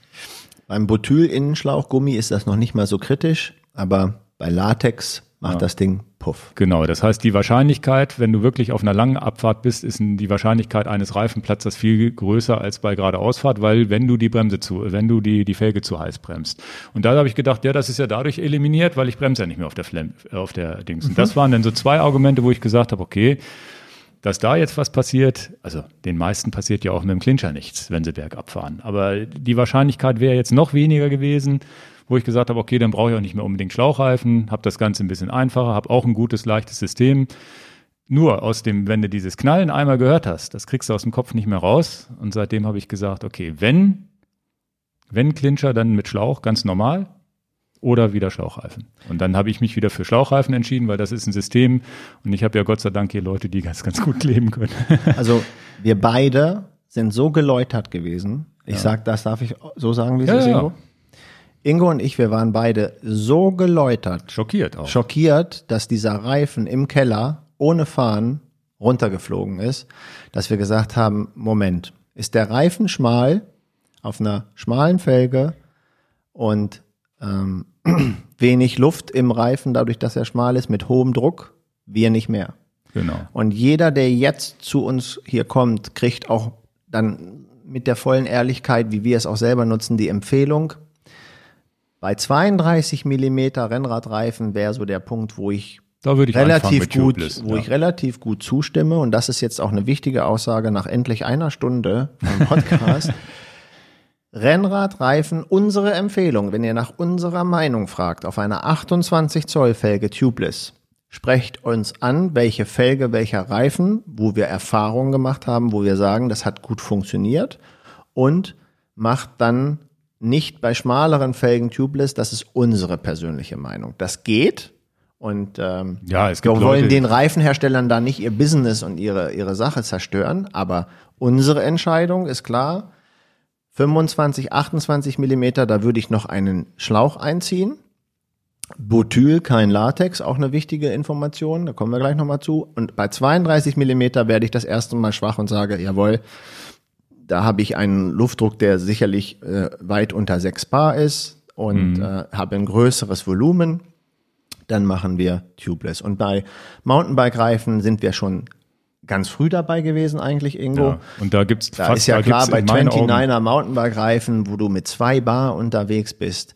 Ähm, da gibt's in meinen Augen eigentlich auch kaum noch eine Alternative zu. Wir, wir dürfen das auch hier nochmal sagen, wenn wir Mountainbike fahren. Wir sind jetzt sogar am, am Wochenende das Open White gefahren. Du mit deinem Mountainbike, ich ja. mit dem Open White. Da haben wir ganz frisch Reifen draufgezogen, 2,6 Zoll breit, dichtmilch eingefällt und wir haben nicht drüber nachgedacht. Wir sind die sechs Stunden Tour schon ohne Reserveschlauch gefahren, weil wir wissen, der Tubeless funktioniert. Genau, das muss man dazu sagen. Seitdem alles, was ich bis jetzt tubeless fahre, deswegen fahre ich es auch übrigens auf meinem Commuterrad mit diesem viereinhalb ja. Bar. ist wenig Panne. Ich habe einmal wieder irgendwas mit Schlauch gefahren, gleich wieder eine Panne gehabt und ich habe in den letzten drei oder vier Jahren mit Tubeless keine Panne gehabt. Also ja. ich bin auch wirklich so unterwegs, ich nehme nichts mit. Ja. Also ich habe jetzt, glaube ich, für die Harztour habe ich tatsächlich mal was mitgenommen und zwar so, so, so ein Ersatzschlauch. Das muss man übrigens wissen. Schlauch geht ja natürlich trotzdem. Ja. Also du, du, du hast einen Reifen, der kaputt Also geht. als Notreserve zu Hause als wieder Not tubeless machen. Genau. Und ähm, da hat aber auch einer in den Kommentaren geschrieben, naja, statt Schlauch kann man auch so, so kleine Würstchen da durchziehen oder was auch immer, um das Ganze zu flicken. Richtig. Und das habe ich auch nur jetzt mitgenommen, weil ich wusste, Harz, Brocken und sonst wie hatte ich keinen Bock runterzuschieben. Ja. Ne? Und sonst äh, die, die ganzen anderen Strecken, wo ich sage, im allerschlimmsten Fall Taxi, Bus, Bahn, was auch immer, irgendwie komme ich schon zurück. Aber für Tubeless, Mountainbike-mäßig, da sind wir, ähm, da geben wir die andere Empfehlung, wer heutzutage Mountainbike nicht tubeless fährt, begeht unserer Meinung nach einen großen Fehler, weil wir glauben, es ist das sicherere System. Ja. Und ähm, von daher genau umgekehrt gedacht. Jetzt kann man ja dazu sagen, und da werden auch ganz, ganz viele sagen, na, dieses Mountainbike und Tubeless ist ja schön und gut, aber ich traue mich nicht. Verstehe ich. aber das ist genau. Ich traue mich nicht diesen Reifen und wie geht denn das und wie, wie, wie, wie, das ist doch ganz kompliziert und das ist ja vielleicht auch eine Sauerei. Also was immer legitim ist. Es gibt ganz viele tolle Kollegen von uns auf ganz Deutschland verteilt, die in, in ihrer gewissen Liga Spezies sind, Profis sind. Geht ihr in einen Fahrradladen rein und der sagt, ah, das mache ich sehr selten mit Tubeless-Montage und ich habe auch nicht so gute Erfahrungen gehört und etc. pp, ist es vielleicht das falsche Geschäft. Vielleicht müsst ihr in ein Geschäft gehen, wo die Leute das selber lange getestet haben, einen hohen Durchsatz haben mit solchen Produkten, das gewöhnt sind. Das gilt ja für Schlauchreifenkleben genauso. Ähm, wo gehe ich denn hin? Bloß nicht zu irgendeinem Laden, der das nie gemacht genau. hat. Genau. Und also natürlich muss man zu Läden gehen, die schon 30 Jahre lang Schlauchreifen kleben. Also ja. ich gehe doch nicht zu dem Zahnarzt. Das muss man übrigens, das, das muss man auch dazu sagen. Das ist, äh, das ist das A und O. Ein Schlauchreifen ist nur dann sicher, wenn er ordentlich geklebt ist. Natürlich. Da ja habe ich natürlich vollstes Vertrauen in dich und, und auch und, und die Kollegen hier. Aber finde mal jemanden, der Schlauchreifen kleben kann. Genau, weil das ist jetzt, ja, finde mal jemanden, der Stahlrahmen schweißen kann. Also wo fängst du an, wo hörst du auf? Aber die, ja die Angst vor Tubeless hatte ich auch. Ich weiß noch, wie wir damals angefangen mit dem Mountainbiken. Du hast gesagt, ich habe das jetzt mit den Tubeless mal gemacht. Und da warst du auch, hast du es auch das erste Mal gemacht. Ne? Also. Und dann hat er. Schöne Anekdote davon kann ich erzählen. fängt, fängt er an und sagt, ich so, oh nee, das weiß ich auch nicht. Ne? Ja, wir haben auch diese Schritte ja irgendwann mal gehen müssen. Und ich weiß noch, die sind wir zusammengegangen. Die sind wir zusammengegangen ja, ja. und ich werde nie diesen Moment vergessen. Wir haben uns verabredet. Ich kann das ja sagen, wir verabreden uns öfters sonntags morgens mal so zwei, drei, vier Stunden im Deißner Mountainbike zu fahren. Und wir sind ja meistens so eine Dreier-Kombo. Ingo, Olaf und meine Wenigkeit. Olaf im, hat auf gar keinen Fall Bock, neue Techniken einfach mal so auszuprobieren und, und aber wir schon. Ja, so, äh, und dann ähm, äh, war Olaf ein paar Minuten vor, vor dir bei mir zu Hause und ich sagte, Olaf, komm, ich habe jetzt mal Bock. Wir ziehen mal den Reifen hinten schnell um und ich mache da mal Tubeless drauf. Um Gottes Willen. Um, ihr könnt es euch nicht vorstellen. Unter Stress den Reifen runternehmen, weil Ingo kommt in zehn Minuten, das muss laufen, ich will heute unbedingt Tubeless fahren, war die ja. dümmste Idee, die ich machen konnte. Äh, Gott sei Dank wollten wir sowieso einen neuen Fußboden äh, verlegen, weil ich habe in meinem ganzen Leben noch nie so viel Latexmilch im Haus verteilt und so viel mich selber äh, äh, gehasst für diese Aktion. Ähm, das hätte ich auf der Straße machen sollen, aber man denkt ja immer, ich weiß das, ich kann das. Ja, ja. Testosteron gesteuert, ich mache den Reifen runter, ich kann doch sowieso alles und so und dann erstmal den richtigen Tiefschlag. Dann ist mir der Reifen äh, von der Felge geflogen, weil ich irgendwie zu viel Druck drauf gegeben habe, die ganze Milch im Haus verteilt. Ähm, da war zumindest erstmal Olaf schellendes Gelächters. Der hat sich tierisch gefreut, dass das in die Hose gegangen ist. Und aber einfach nur, weil es ist ja auch nicht sein Haus und seine Wohnung. Äh, und dann hat er sich tierisch gefreut, ich wieder den Schlauch reingemacht, bin irgendwie ganz muffig diese Runde gefahren und ganz klar, nach so einem Tiefschlag rede ich erstmal vier Wochen über Tubeless nicht mehr. Lass mich in Ruhe mit dem Thema, Ingo. Ich will davon nichts wissen, weil man, man braucht einfach äh, lange Zeit, dieses Versagen abzubauen. Wollte damit aber auch nur sagen, du brauchst Profis, die es beherrschen. Ja. Und wenn man sich viel zutraut, ich sag mal der, der sich auch selber zutraut, mal die Wohnung zu tapezieren, dem würde ich auch raten, Mensch, mach das mal, aber bitte nicht unter, unter Stress. Mhm. Unter Stress passieren viele Fehler. Nimm dir den Sonntag, wo du sowieso nicht fahren willst, kauf genug Latexmilch, nimm noch ein paar Ventile extra und dann übst du das ganz vorsichtig und langsam, guckst dir viele von unseren Videos vielleicht an und bin mir sicher, dann machst du gute Erfahrungen, weil du auch mal Fehler machen musst, aus denen du lernst. Die Fehler mhm. dürfen nicht zum Tode führen. Das ja, ist immer das Entscheidende. Ja, Aber wenn der also Reifen drauf ist und, und mittlerweile ist, alles gut. Und, und, äh, war ja auch so, dass man die Milch dann unten reinfüllt und dann zumachen, sondern wir haben jetzt ja unsere Tricks, Tricks auch raus, wo es einfach wirklich. Ja, klar. Und also deswegen können wir Kunden so auch sagen, du pass auf. zehn Minuten fertig genau. drauf. Gut jetzt, jetzt ist das alles so, wie man sich das erwartet. Ne? Ich, äh, ja. äh, so blöde, schlaue Sprüche, die ich habe, ist ja ganz klar. Heutzutage brauchst du nicht lange, um dich anzuschnallen ähm, und äh, die Kupplung da zu drehen und den Gang einlegen. Denkst du nicht drüber nach. Ja, ja. Aber am Anfang, uh, Moment, hier und da, ist ja klar. Und es ist tatsächlich so, man macht es ja einmal und normalerweise, je nachdem wie viel man fährt, aber ein, zwei Jahre fährst du mit den Reifen dann locker und füllst vielleicht ab und zu ein bisschen Milch nach und fertig. Also es ja. ist wirklich nicht, nicht schlimm. Aber es sind tatsächlich einige Sachen, da lasst euch da auch, wenn ihr nicht aus Hannover kommt und nicht gerade unsere Kunden seid, wenn ihr das machen wollt, sucht euch einen guten Händler, der das kann, der euch vielleicht auch ein bisschen Tipps gibt. alleine das Aufpumpen ist schon nicht mehr so, wie man es kennt, weil ja sonst die, die, die Milch im Ventil sitzen kann. Also man muss dann auf 8 Uhr, äh, 4 Uhr Stellung gehen mit dem Ventil, damit die Milch dann im Reifen ist und nicht nicht Ventil genau, oben und nicht Ventil unten. Wenn du Ventil unten hast, dann bläst du halt genau die Luft in die Milch rein und dann verstopft vielleicht deine Pumpe und solche Sachen. Also gibt es ein paar Sachen zu, zu beachten, aber wenn du das fährst, es ist, es ist leichter, es ist schneller, es fühlt sich besser an und du, und wie gesagt, drei Jahre keine Panne mehr. Wahrscheinlich habe ich sie jetzt nächste Woche, ne? So ist, muss ich ja nochmal klopfen. Nimm meinen Kopf klopfen. Ja. äh, dann hätten wir ja im Prinzip ja so einen Abriss gegeben, was wir so fahren. Genau. Also im äh, Rennradsektor fahren wir tatsächlich geklebte Reifen. Wir gehören zu diesen drei Prozent der Leute, die darauf Wert legen. Ähm, die Mehrheit von euch wird viel schimpfen und, und hat auch bestimmt von vielen Leuten gehört, das ist ja totaler Quatsch, ähm, Technik von vorgestern etc. Pp. Das heißt, wir haben aber nicht diese tolle tubeless Pannenfreiheit bei unseren geklebten Reifen, es sei denn, wir füllen Milch rein haben wir auch eine gute private Geschichte, die darfst du erzählen. La Palma mit der Dichtmilch im Schlauchreifen funktioniert Also es ist ja so, doch. es ist tatsächlich so, Schlauchreifen, ich, äh, Dan sagt, ich soll, sagt teilweise schon, ich soll, man kann halt vorher Milch reinmachen, vor einem wichtigen Wettkampf und so weiter. Ich bin da so. Break? Nicht tubeless, sondern jetzt Schlauchreifen, ne? Wieder Wir sind wieder beim geklebten, geklebten Reifen. Wülstchen ne? auf dem auf Das heißt, einen geklebten Reifen kann ich ja pannensicherer machen, indem ich einfach da die gleiche Milch reinpacke, die ich sonst in einen Tubeless-Reifen reinpacke.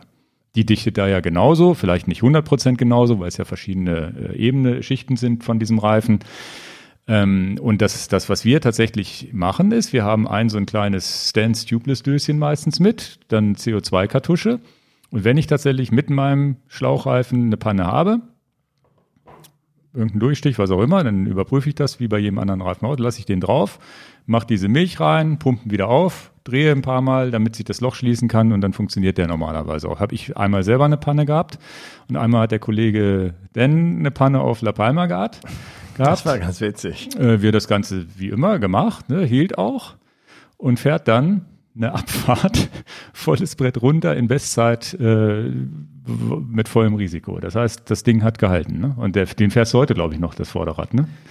Und, und der, die Kernaussage davon war, dass ihr alle so erstaunt wart, dass ich dem Reifen gleich volles Risiko gegeben habe.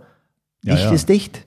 Dicht ist dicht. Also es war tatsächlich, wo ich dachte, na gut, wir haben jetzt gerade, er hat gerade eine Panne gehabt, macht da jetzt eine Milch rein und Kartusche und fährt jetzt einfach volles Risiko da den Berg runter ohne Angst. Und wenn denn irgendwas ohne Angst macht, dann kann man sich eigentlich auch darauf verlassen, weil das ist ganz klar, da hast du die Erfahrung und du hast auch das Gefühl, was der Reifen macht.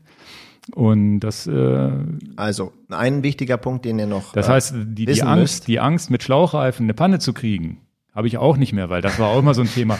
Und das wird ist ein ganz, ganz großes Argument, ist ja für Reifen, normale Drahtreifen mit, mit Schlauch, ist ja, ja, ich habe eine Panne, wechsle den Schlauch und kann weiterfahren.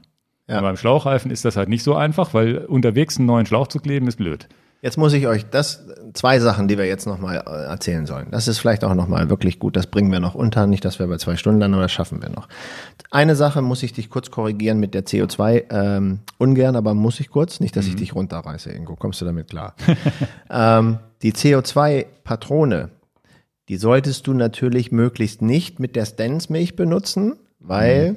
die Stance-Milch dann verklumpen kann.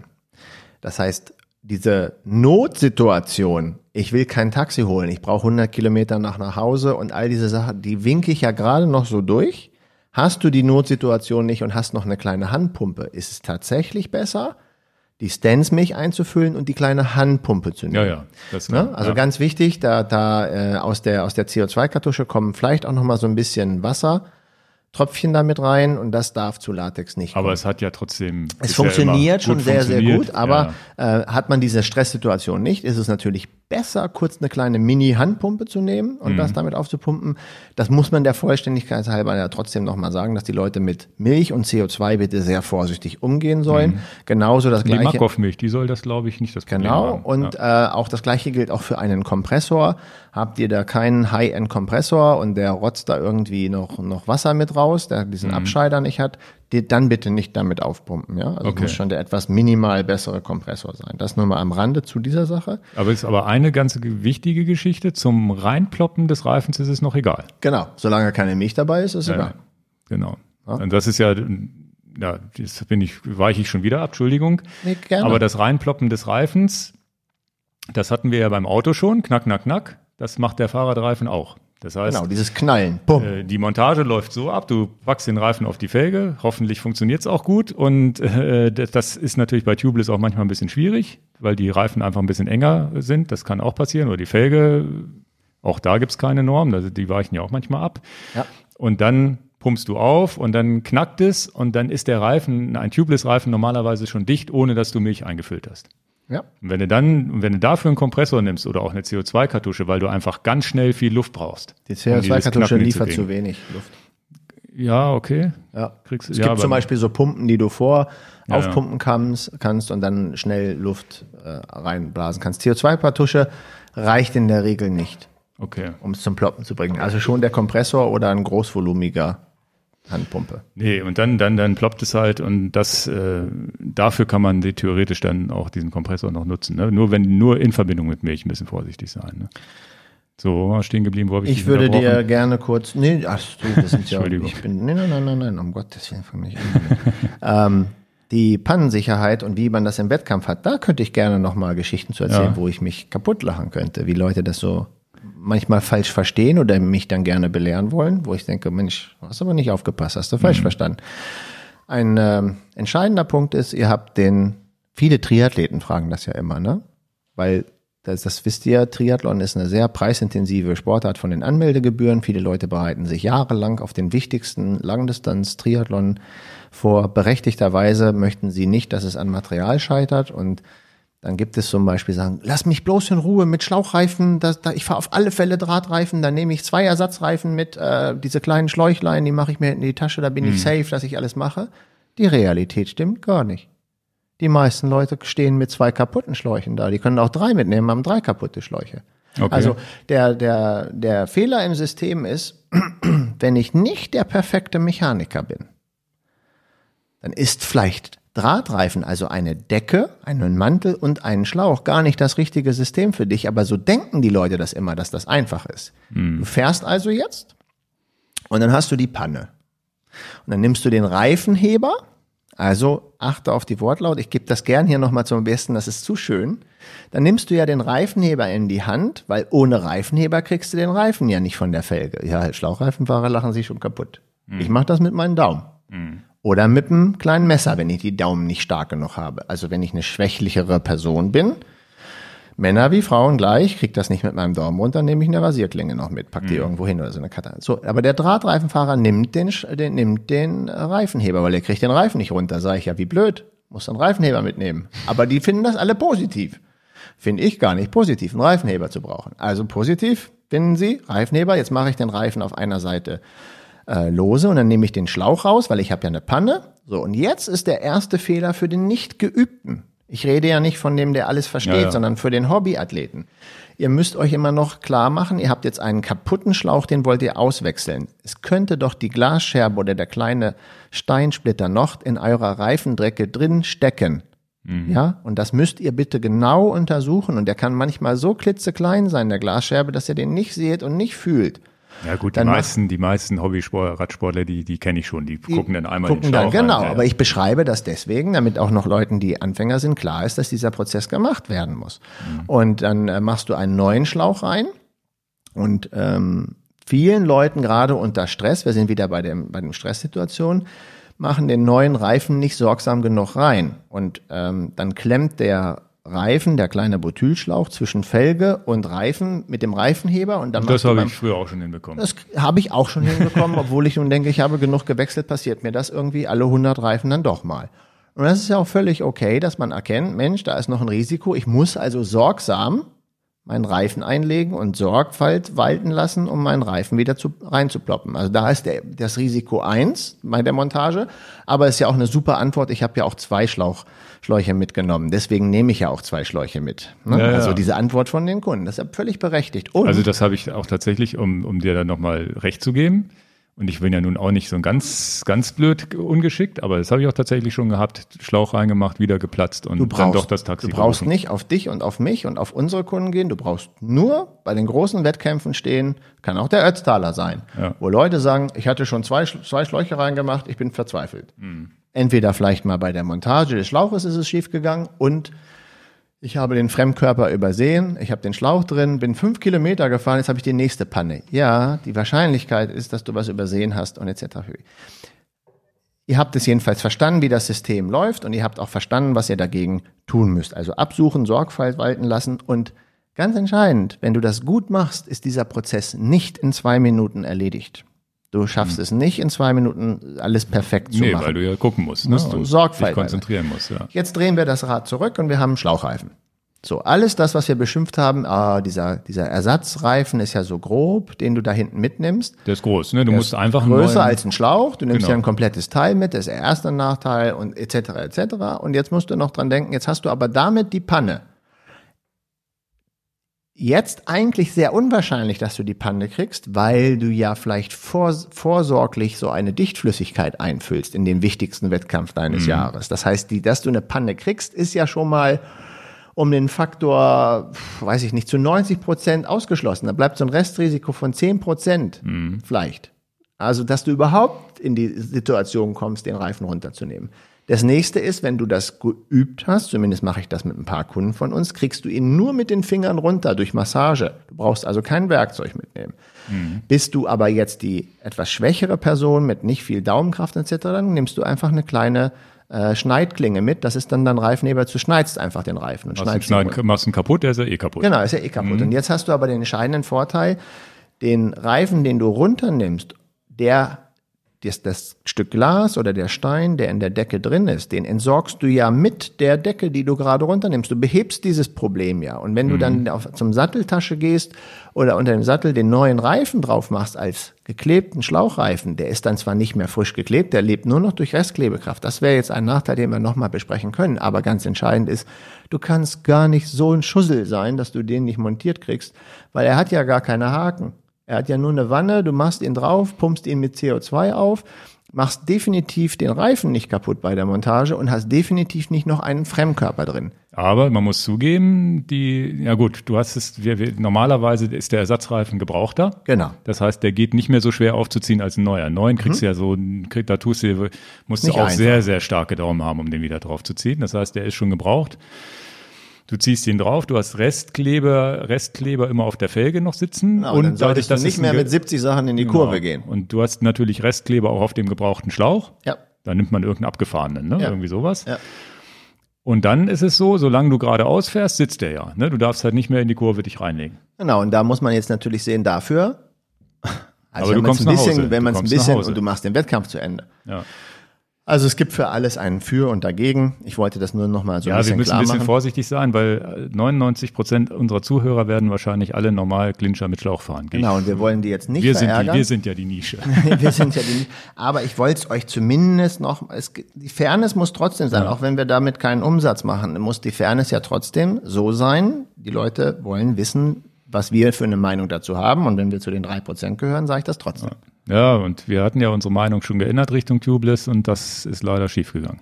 Und das ist auch eine wichtige Erfahrung. Genau, und da, da das ist auch ja das, was wir jetzt, äh, was das Wichtigste für euch ist. Das sind jetzt unsere Meinungen und es äh, wird wahrscheinlich auch ganz viele in die Kommentare schreiben, dass sie mit Clincher super zufrieden sind und es hat seine Vorteile auch. Ne? Es ist ein einfaches System, es ist ein günstiges System und es ist ja auch nicht so, dass du einen Platten nach dem anderen hast normalerweise. Normalerweise, wenn du jetzt, wenn du jetzt einen guten, und da ist ja der, der Conti 4000 äh, S2 zum Beispiel so ein Beispiel, der hat eine super Pannensicherheit, da passiert dir normalerweise auch nichts. Jetzt Und der neue 5000er ist ja noch ein bisschen besser geworden. Also die sind ja alle nicht doof, die Reifen. und, und ich, äh, Und ich glaube, es ist auch ein Zeitding. Also wir sind ja auch in der Zeit, wo immer weniger Pannen passieren, weil die Reifenhersteller es einfach besser drauf haben.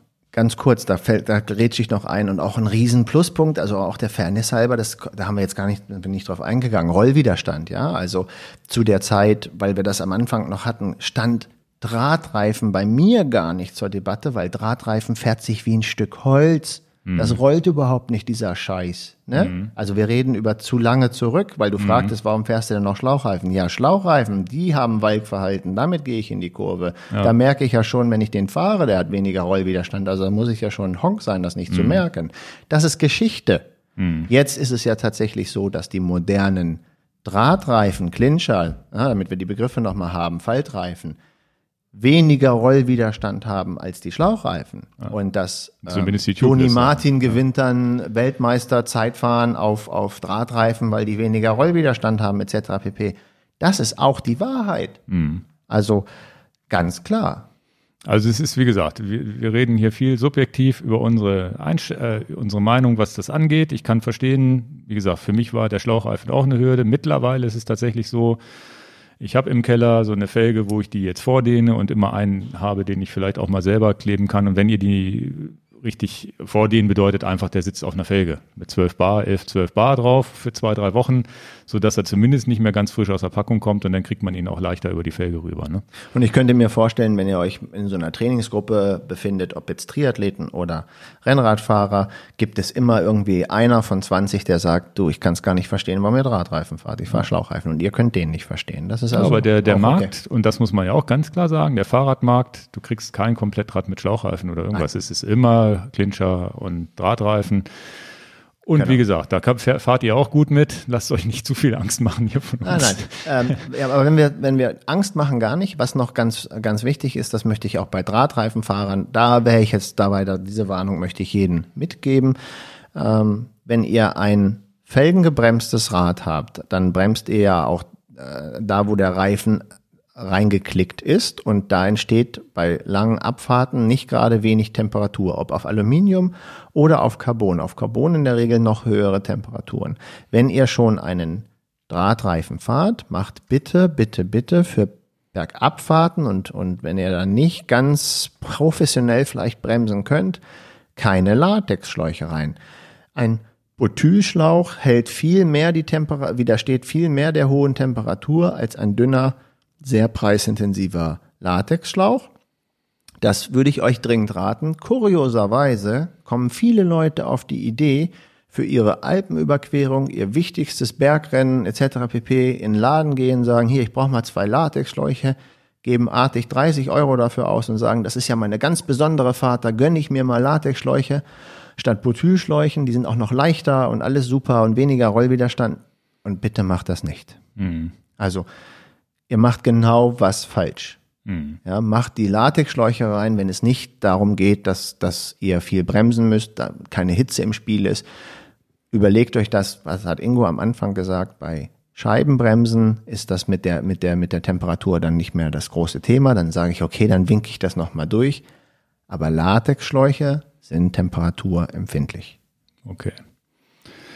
Ja, so viel, was, also das heißt, wenn man jetzt, äh, müssen wir mal gucken, haben wir noch die, die, die, was ja noch ein ganz, ganz äh, wichtiger Punkt ist, welchen Reifen man nehmen soll. Wenn ich mich jetzt für einen Reifen entscheide, die Reifenbreiten, da ge- und äh, wir haben noch das äh, Thema auch mit dem Luftdruck, was ich da überhaupt draufpumpen soll.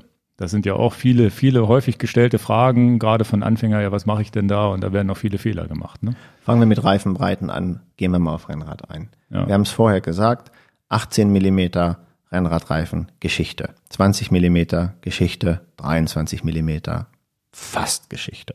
Es werden immer breiter, die Rennradreifen, man entfernt sich immer mehr davon, diese ultraschmalen Reifen zu sehen. Letztendlich sind ultraschmale Reifen nur noch dem Bahnsport vorbehalten, wo sie auch wirklich Sinn machen, mit 14 Bar in der Kurve zu fahren.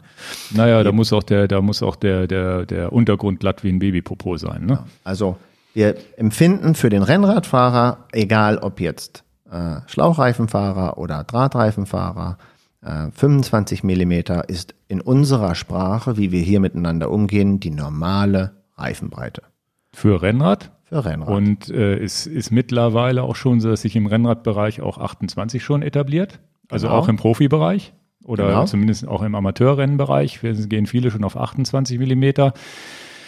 Die Felgen werden breiter. Die Aero-Felgen, alles, was es heute so an Felgen gibt, die, die haben auch ein, ein breiteres, äh, ja, wie nennt man das, das breitere U, was ich vorhin schon genannt hatte. Ich weiß nicht, wie ich das bildlich ausdrücken soll. Das heißt, da, wo die, die, die das Felgenhorn dann auch sitzt, das wird auch breiter und aerodynamisch, durch, dadurch, dass die Felgen entsprechend breit sind, hat man auch keinen Nachteil mehr. Im Gegenteil, dadurch, dass die Felgen breiter werden und ähm, auch hochprofiliger, dann hat man, glaube ich, einen aerodynamischen Vorteil sogar. Ne?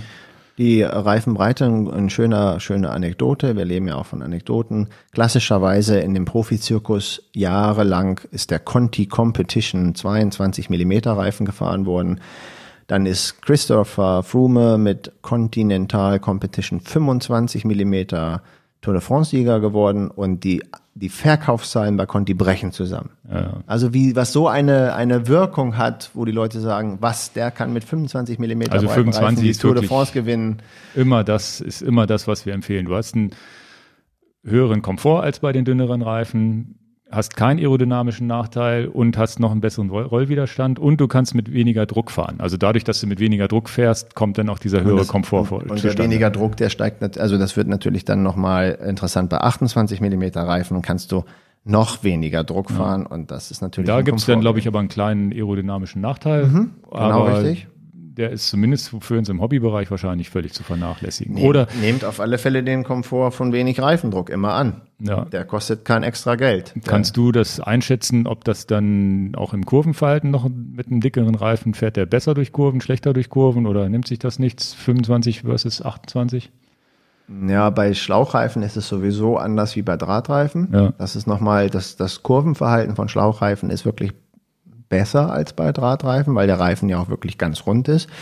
Und ähm, man hat bei den breiteren Reifen, jetzt nehmen wir es ein bisschen extremer, nehmen wir nicht 25, 28, gehen wir auf 32, manchmal das Gefühl, dass er ein bisschen mehr aufschwimmt. Aber das ist im Mikrobereich der Hobbyfahrer, der dann vielleicht mal die Kurve mit 50 angeht. Meine Herren, das ist alles vertretbar. Mhm. Und ähm, ja, das, das würde ich also empfehlen, Rennradmäßig 25, 28 Millimeter. Und es geht ja jetzt äh, so, so im Gravel-Bereich geht's ja auch schon eigentlich bei 28 schon los, wo man sagt, damit kann man auch schon mal Schotter fahren. Wie, wie meinst du das im Gravel-Bereich? Na, Leute, die dann sagen, sie wollen ein Schotterfahrrad, also wenn ich das Specialized Diverge nehme zum Beispiel damals, da waren so 30, 32 äh, ja, ja. Breiten, die dann gefahren wurden. Kann man aber auch 28 fahren. Also ich fahre ja, ich fahre hier in der Stadt 28, fahre damit die Schotterwege tubeless und habe auch keine Pannen und fühle mich sicher. Aber würde ich auch, weil äh, würde ich halt nicht unter 32 Millimeter draufziehen wollen auf der 28 ja. Zoll Felge. Wäre der nächste Step. Cyclecross ist ähm, in dem klassischen Bereich 33 Millimeter. Das ist zumindest die Norm. Darf dann auch bis 37 im Hobbybereich vielleicht von euch so genutzt werden. Da ist dann äh, ganz klar, das ist auch noch 28 Zoll in dem Sektor. Cyclocross muss man auch ganz klar sagen, da werden auch Schlauchreifen gefahren. Naja, klar, Weil die fahren mit 1,5 Bar und über, über Hölzchen und sonst wie und müssen im Schlang, Schlamm walken. Und dadurch, dass das natürlich auch geklebt ist. Man muss sich ja immer vorstellen, dass man mehr Reifenfläche hat, weil ja die Bremsflanke weg, sozusagen, diese, diese Flanke wegfällt, wo der Reifen drin liegen muss. Das heißt, Cyclocross ist ganz klar auch ein Schlauchreifen-Thema. Gerade wenn du da eine Rennen, Wurzel ne? triffst, dann ja. hast du halt diesen sogenannten Durchschlag halt da nicht. Ja, eigentlich haben wir damit 28 Zoll ähm, Rennradbereifung ja, durch. Und dann in diese Gravel-Geschichte, die wir so fahren, Mountainbike, Mountainbike Gravel. können wir ganz schnell abhandeln. Also im Mountainbike geht's ja ganz klar, welche Felgengröße fahre ich. Da gibt's ja klassischerweise nicht mehr so viele 26 Zoll Felgen. Es war mal eine ganze Zeit lang, äh, dass der Standard, der klassische Begriff 29er oder eben Felgen mit 27,5 Zoll. Ähm, da fahren ja die klassischen Mountainbiker, ich sag mal, zwischen 2,1 Zoll breiten Reifen bis 2,4 Zoll breiten Reifen. Das ist so die klassische Mountainbike-Auswahl, die man hat. Unsere Empfehlung haben wir jetzt schon mehrfach gesagt. Nehmt die Felge tubeless, nehmt den Reifen tubeless, fahrt das nicht mehr mit genau. Schlauch. Das ist unsere ganz klare Aussage in dem Sektor. Und da gehen die Luftdrücke auch noch weiter runter. Da die liegen alle in der Regel so zwischen 1,8 und 2,4 Bar, je nachdem, was man da das so. Das heißt, ich kann ja mal so grob, äh, ich habe zum Beispiel, ich fahre jetzt äh, persönlich bei 75 Kilo Körpergewicht fahre ich äh, sieben bis siebenhalb auf dem 25 Millimeter Rennradreifen. Bei 28 äh, meistens komme ich schon runter auf sechs oder noch weniger, je nachdem, was man auch fährt. Das heißt, wenn schlechtes Wetter ist und man eine grobe Piste hat, kann man auch mit fünf fahren. bis äh, und in dem Gravel-Bereich, da bin ich so bei, wenn ich den 47er Byway zum Beispiel nehme, da bin ich bei zweieinhalb Bar, die sich bewährt haben. Mhm. Vielleicht, wenn ihr ein bisschen schwerer seid, sind es vielleicht 2,75, 2,8 oder sowas. Ich sag's euch gleich. Und im, ja, genau, das kann dann Dan erzählen. Und im Mountainbike bin ich bei 1,7, 1,8 auf 2,3 Zoll Mountainbike-Reifen. Das sind so meine Luftdrücke, die ich momentan für mich rausgefunden habe. das, ist, das ist so das, womit ich gut klarkomme. Ich bin über 90 Kilo, fahre bei 25 Millimeter Competition Rennrad 9 Bar. So viel, okay. Ja, ich brauche das auch, weil okay. ich will auch, dass der Reifen das äh, auch für Kurvenlage. Ich will genau das will ich so mhm. haben. Also 9 Bar auf 25 Millimeter Competition und damit würde ich schon äh, die klassische Empfehlung überschreiten für einen Drahtreifen. 8,5 mhm. ist da das Maximum. Mhm. Ähm, dann fahre ich äh, 28 Millimeter, eine Sonderserie, die momentan am Markt nicht erhältlich ist, darf ich nicht drüber reden, aber auch äh, Schlauchreifen bei 28 Millimeter, die fahre ich dann tatsächlich mit 6,5 Bar. Okay. Also dramatischer Unterschied mhm. von 25 zu 28. Dann äh, fahre ich Mountainbike auch mit 2,3 Zoll, auch mit äh, äh, 29ern. Da fahre ich 2,1 Bar. Also, also so 0,3, 0,4 mehr als ich. Okay. Genau. Und ähm, auf den Gravel-Bikes, ob 47 Millimeter Byway oder 50 Millimeter Kontakt von, Compet äh, Kontakt von Conti, fahre ich genau 3 Bar.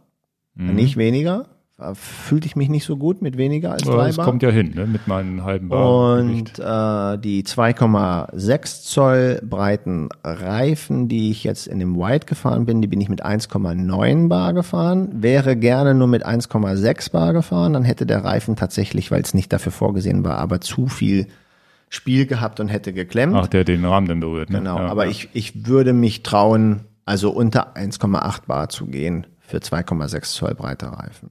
So, wenn ich jetzt äh, Kunde bin und ich habe mich entschieden und sage, okay, ich will jetzt äh, ähm, Schlauchreifen fahren. Na, den, den Kunden gibt's selten, aber.